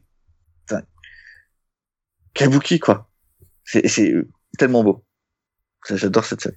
C'est vrai que c'est très joli. Kabuki. Et après, il y a Shi aussi qui est... C'est un peu plus compliqué, ouais. C'est pas David Mack Non, c'est pas du tout David Ouais, Mack. C'est pas David Mack, on est d'accord. Du tout. Très bien, donc du coup maintenant je, je vais pouvoir conclure. Donc les comics doivent-ils batifoler avec les mangas à la franco-belge? Eh bien écoutez, euh, ça dépend. Pourquoi Euh, Quand il y a du Barry White, ça nous donne euh, lieu en fait à des beaux mélanges, à des auteurs euh, et notamment des illustrateurs euh, qui qui aujourd'hui euh, défoncent la rétine comme des Jorge Jiménez et tout etc, des Humberto Ramos. Et dans ce dans ce cas-là, euh, on aime Barry White. Et dans l'autre, euh, quand il y a des trucs euh, qui, qui sont trop violents et qui sont faits de manière euh, trop tape à l'œil, trop you hum hum, et ben ça donne des Batman and Justice League, des trucs complètement forcés et nuls, des espèces bébés déformés. Et pour ça, non quoi. Non. Donc clairement, c'est bien de batifoler un peu, mais des fois faut être sérieux et le faire sérieusement, ça donne lieu à des beaux bébés. Voilà. Ah, j'ai fait une synthèse de vous tous, c'est magnifique. Oh la vache, c'était horrible. Ouais, Alors, C'était je parti tiens un peu trop dans le lyrisme quand même. à- à- avant de Ouais. conseiller une lecture euh, sur le chat, il y a effectivement on nous a cité deux œuvres qui rentrent effectivement dans le thème, notamment euh, Scott Pilgrim. Alors je voulais en parler, j'ai complètement zappé de le mettre sur le conducteur, mais c'est vrai que Scott Pilgrim, bah là, hein, faut savoir en France, c'était proposé comme un manga Oui. à la Mm. base. Mm, mm. Bah, et, euh, ce sont des comics hein, pour le coup. Oui, mais j'ai des gens qui me demandent le manga Scott Pilgrim. Bah ouais. Je Ah hein, oui. quoi Ils ont fait un manga? Pardon? Ah, pardon, oui, vous voulez dire Scott Pilgrim, c'est un comics. Ah bon? Oui. C'est, ça m'est arrivé il y a, il y a deux semaines. Ah Encore. bah voilà. Et alors il y a aussi Usagi Yojimbo aussi hein, pour le coup. Euh, Oui. euh, qui, qui, qui aujourd'hui en France est proposé comme un manga alors que ce sont des comics. Et euh, on parle aussi de Kaiju Max. proposé. Euh, Ça parle aussi de Last Man, mais là, du coup, on perd le côté ah, comics. Last Man, Hmm, oui, euh, oui. c'est pour ça que j'en ai pas parlé. D'accord. et, et, et moi, ce que je conseillerais, alors je vais pas tomber dans la facilité, hein, euh, je vais pas vous conseiller euh, One Punch Man ou My Hero, qui sont deux excellents mangas, donc évidemment je vous le conseille, mais je vais vous parler plutôt de Solo. Euh, Solo, qui est, euh, alors qui est une espèce de, de comic book franco-belge, je sais pas trop comment on peut en parler, mais c'est dessiné par un, auteur euh, espagnol qui est Oscar Martin, que vous devez sûrement connaître puisqu'il a dessiné euh, du Tom et Jerry. Et, euh, et donc Solo, c'est l'histoire d'une souris dans un monde complètement ravagé, post-apo, hein, en mode survie. Et euh, en gros, on voit comment cette souris survit. Et en fait, c'est un monde post-apo où euh, les, euh, les animaux et les humains vivent ensemble. Et comme c'est post-apo, c'est un peu glaucos. Et donc, on découvre que les humains font des fermes de souris pour se nourrir. Et, euh, et franchement, c'est une série qui est, qui est glauque, mais qui se lit vachement bien. Moi, j'aime beaucoup cette série, mais elle est un peu particulière. Donc, euh, je vous invite à jeter un œil. Euh, c'est une série que j'adore, mais qui ne plaira pas à tout le monde, hein, parce que c'est assez hardcore. Et parfois, il y a, y a cer- une certaine longueur nécessaire à la série, et à la saga, pour poser une ambiance, mais du coup, qui ne plaira pas à tous. Pourquoi pas ou pas? Le dernier tome, par exemple, est globalement trop long et sert pas à grand chose. Euh, Bah, moi, je suis pas d'accord, mais euh, mais oui, effectivement, le dernier tome est, est tire en longueur, mais ça permet de présenter, euh, enfin, lancer la suite, quoi, clairement. Je Ah, voilà. ce que tu veux, mais bon, ça, euh, on va pas refaire la- le débat ici. Oui, Oui. tout à fait. bah voilà, bah écoutez, on, on va conclure par un rapide tour de tour de chacun pour savoir un peu partager vos nouvelles. Fanny, ça faisait longtemps, donc euh, priorité à toi évidemment. Euh, euh, quelle est ton actualité? Eh bien, euh, on a sorti une vidéo il y a quelques jours sur euh, la chaîne YouTube des Nerds à Vif.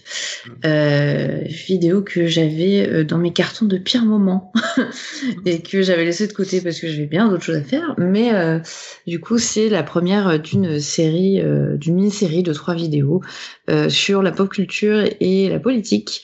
Donc là, le, le premier, le premier numéro est sur les jeux vidéo. Donc c'est euh, le titre, c'est jouer les jouer aux jeux vidéo, c'est politique.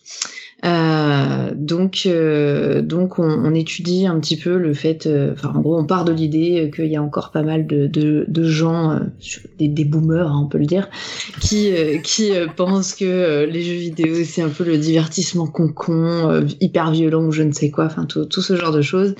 Et on part de ça pour euh, parler de un peu d'histoire euh, des jeux vidéo, du fait que ça a toujours été politique et que euh, ce, qui peut sembler anodin ne, l'est pas, parce que tout, comme toute autre œuvre d'art, c'est imprégné hein, de la société et de, de et des opinions de ses créateurs, tout ça, tout ça. Donc, donc voilà. Donc le- cette première vidéo vient de vient de sortir et la prochaine, ça sera sur les comics.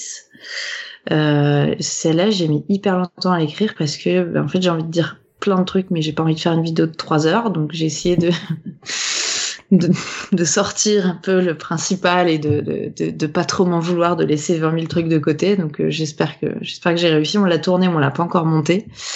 Et euh, la petite dernière qui m'a demandé, fait que j'ai pas fini d'ailleurs d'écrire, qui m'a demandé pas mal de boulot, sortira pas tout de suite, je pense, parce qu'il faut encore que je finisse de l'écrire. Ça sera sur les mangas.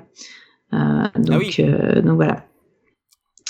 Ouais, ouais. Donc, euh, donc, euh, donc euh, pas mal, euh, pas mal de trucs sur le feu. Je suis assez contente de, de, de enfin sortir ces, ces vidéos-là. Et puis Et ça tout à tous les fait. jours. Mais oui, mais écoute, ah là, eh, il me fait ma transition, c'est incroyable. Mais Ah, il est, ah, il est quelle bon aujourd'hui. collaboration magnifique. Ça me fait plaisir. et, et donc, en effet, euh, surtout la- la- l'actu qu'on a depuis, parce que c'est vrai que ça fait un moment, je- j'en avais même pas encore parlé dans le podcast.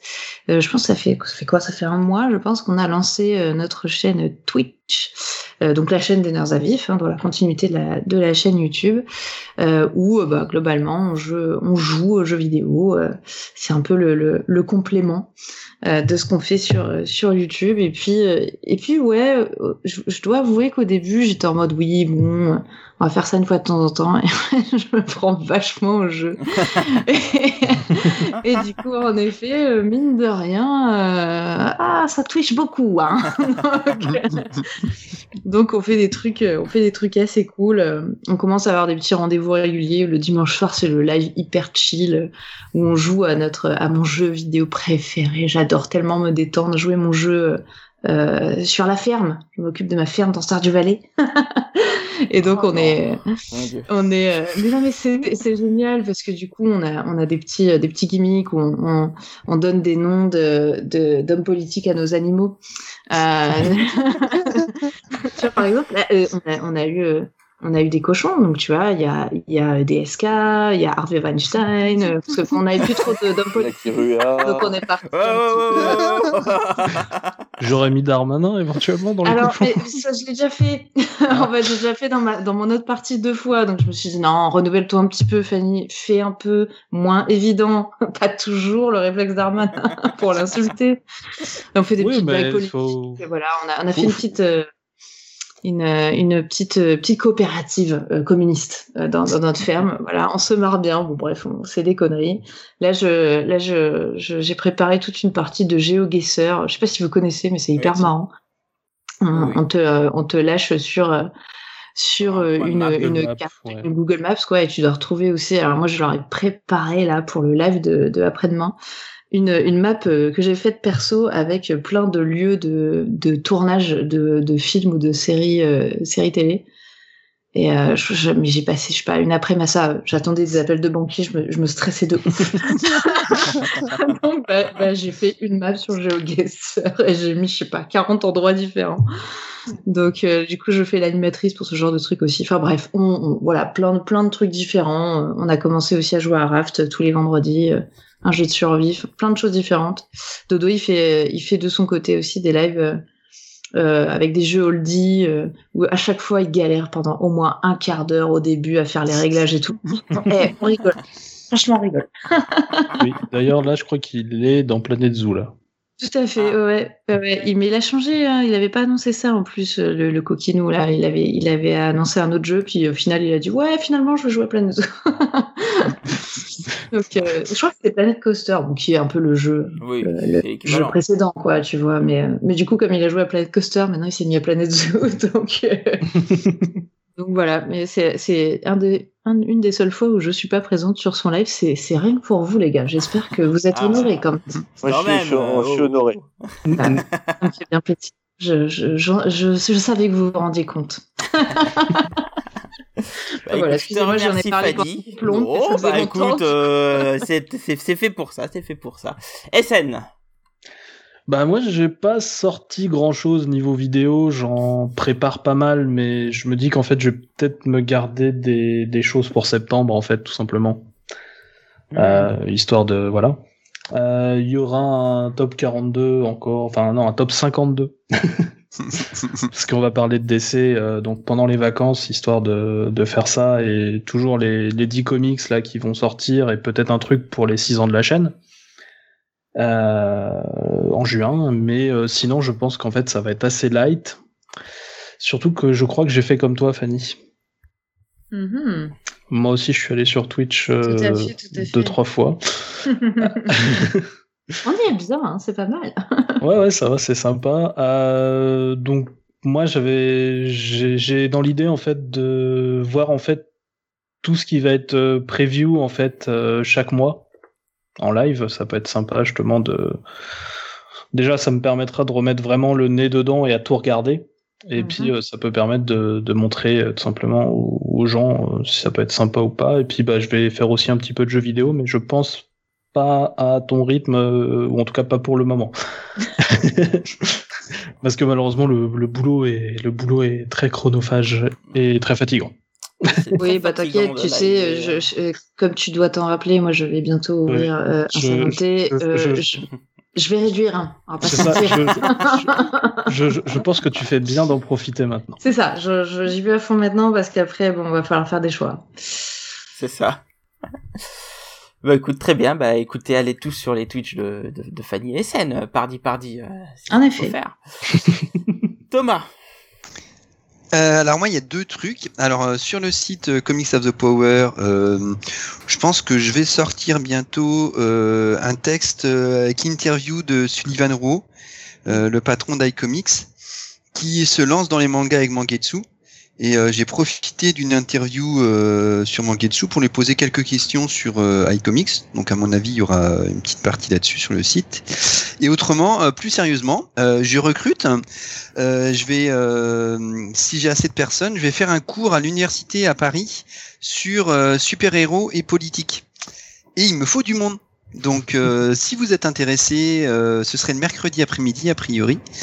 Donc euh, voilà, si vous travaillez pas aussi. Et Ouais. ben, si vous êtes intéressé, oui, bah ouais, bah ouais. Mais bon, euh, moi je voulais pas apprendre toutes mes soirées. Et, euh, et donc, bah, ouais, bah non, hein. non, non, parce que l'année prochaine, euh, je bosse, je bosse, je bosse.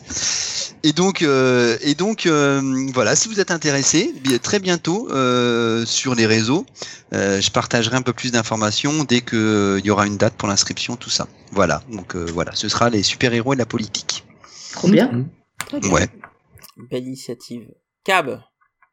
C'est moi. Euh, eh ben écoute, euh, Ah bon moi pas grand chose. J'ai beaucoup travaillé toute l'année. Euh, J'entends bien maintenant que tout est réouvert, faire moins de chiffres de nouveau et donc du coup me reposer. Je vais travailler sur une. Là, je vais commencer à préparer ma sélection d'été. Euh, parce qu'il va y avoir un peu moins de nouveautés, donc du coup on va préparer une sélection euh, euh, grands espaces euh, pour des trucs un peu cool, un peu feel good, euh, avec beaucoup de, de, de verdure, du voyage, euh, pour changer un petit peu après euh, deux ans de, de sinistrose à, à rester chez soi. Et euh, à part ça, eh ben écoute, c'est à peu près tout. Euh, à part t'embêter sur euh, le forum, euh, globalement, j'ai pas d'occupation principale. Ouais, mais ça, tu sais qu'on aime bien. ok, mais il reste plus que moi. Bah écoutez, euh, bah moi j'ai enfin publié une vidéo sur euh, KF Comics. Pour le coup, bah je parle de iComics. Euh, donc c'est bien sur KF. J'ai fait un bucket éditeur sur sur iComics. Et puis euh, puis voilà. Sinon, bah vous pouvez me retrouver sur le forum en train de de faire chier Cab et euh... et puis euh, alors il faut savoir que j'ai monté des, podcasts sur le, YouTube mais je les ai laissés encore en privé donc j'essaie de réfléchir à comment les publier parce que si tout mettre tout en bloc comme ça je trouve que c'est pas intéressant.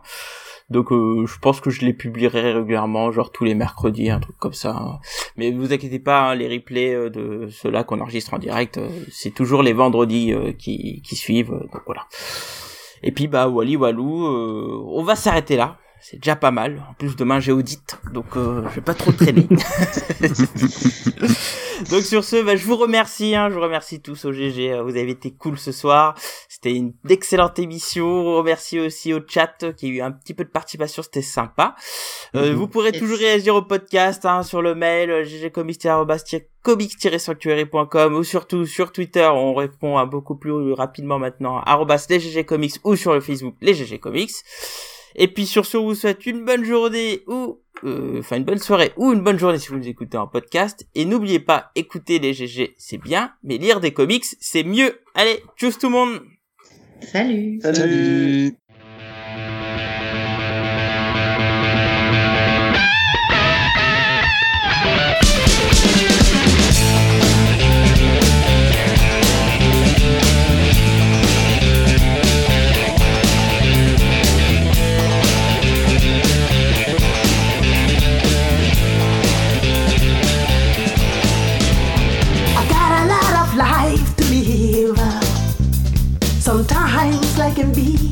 Short.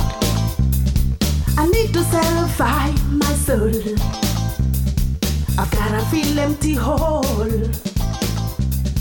A change has got to come, baby. For my whole world will be done. It won't stay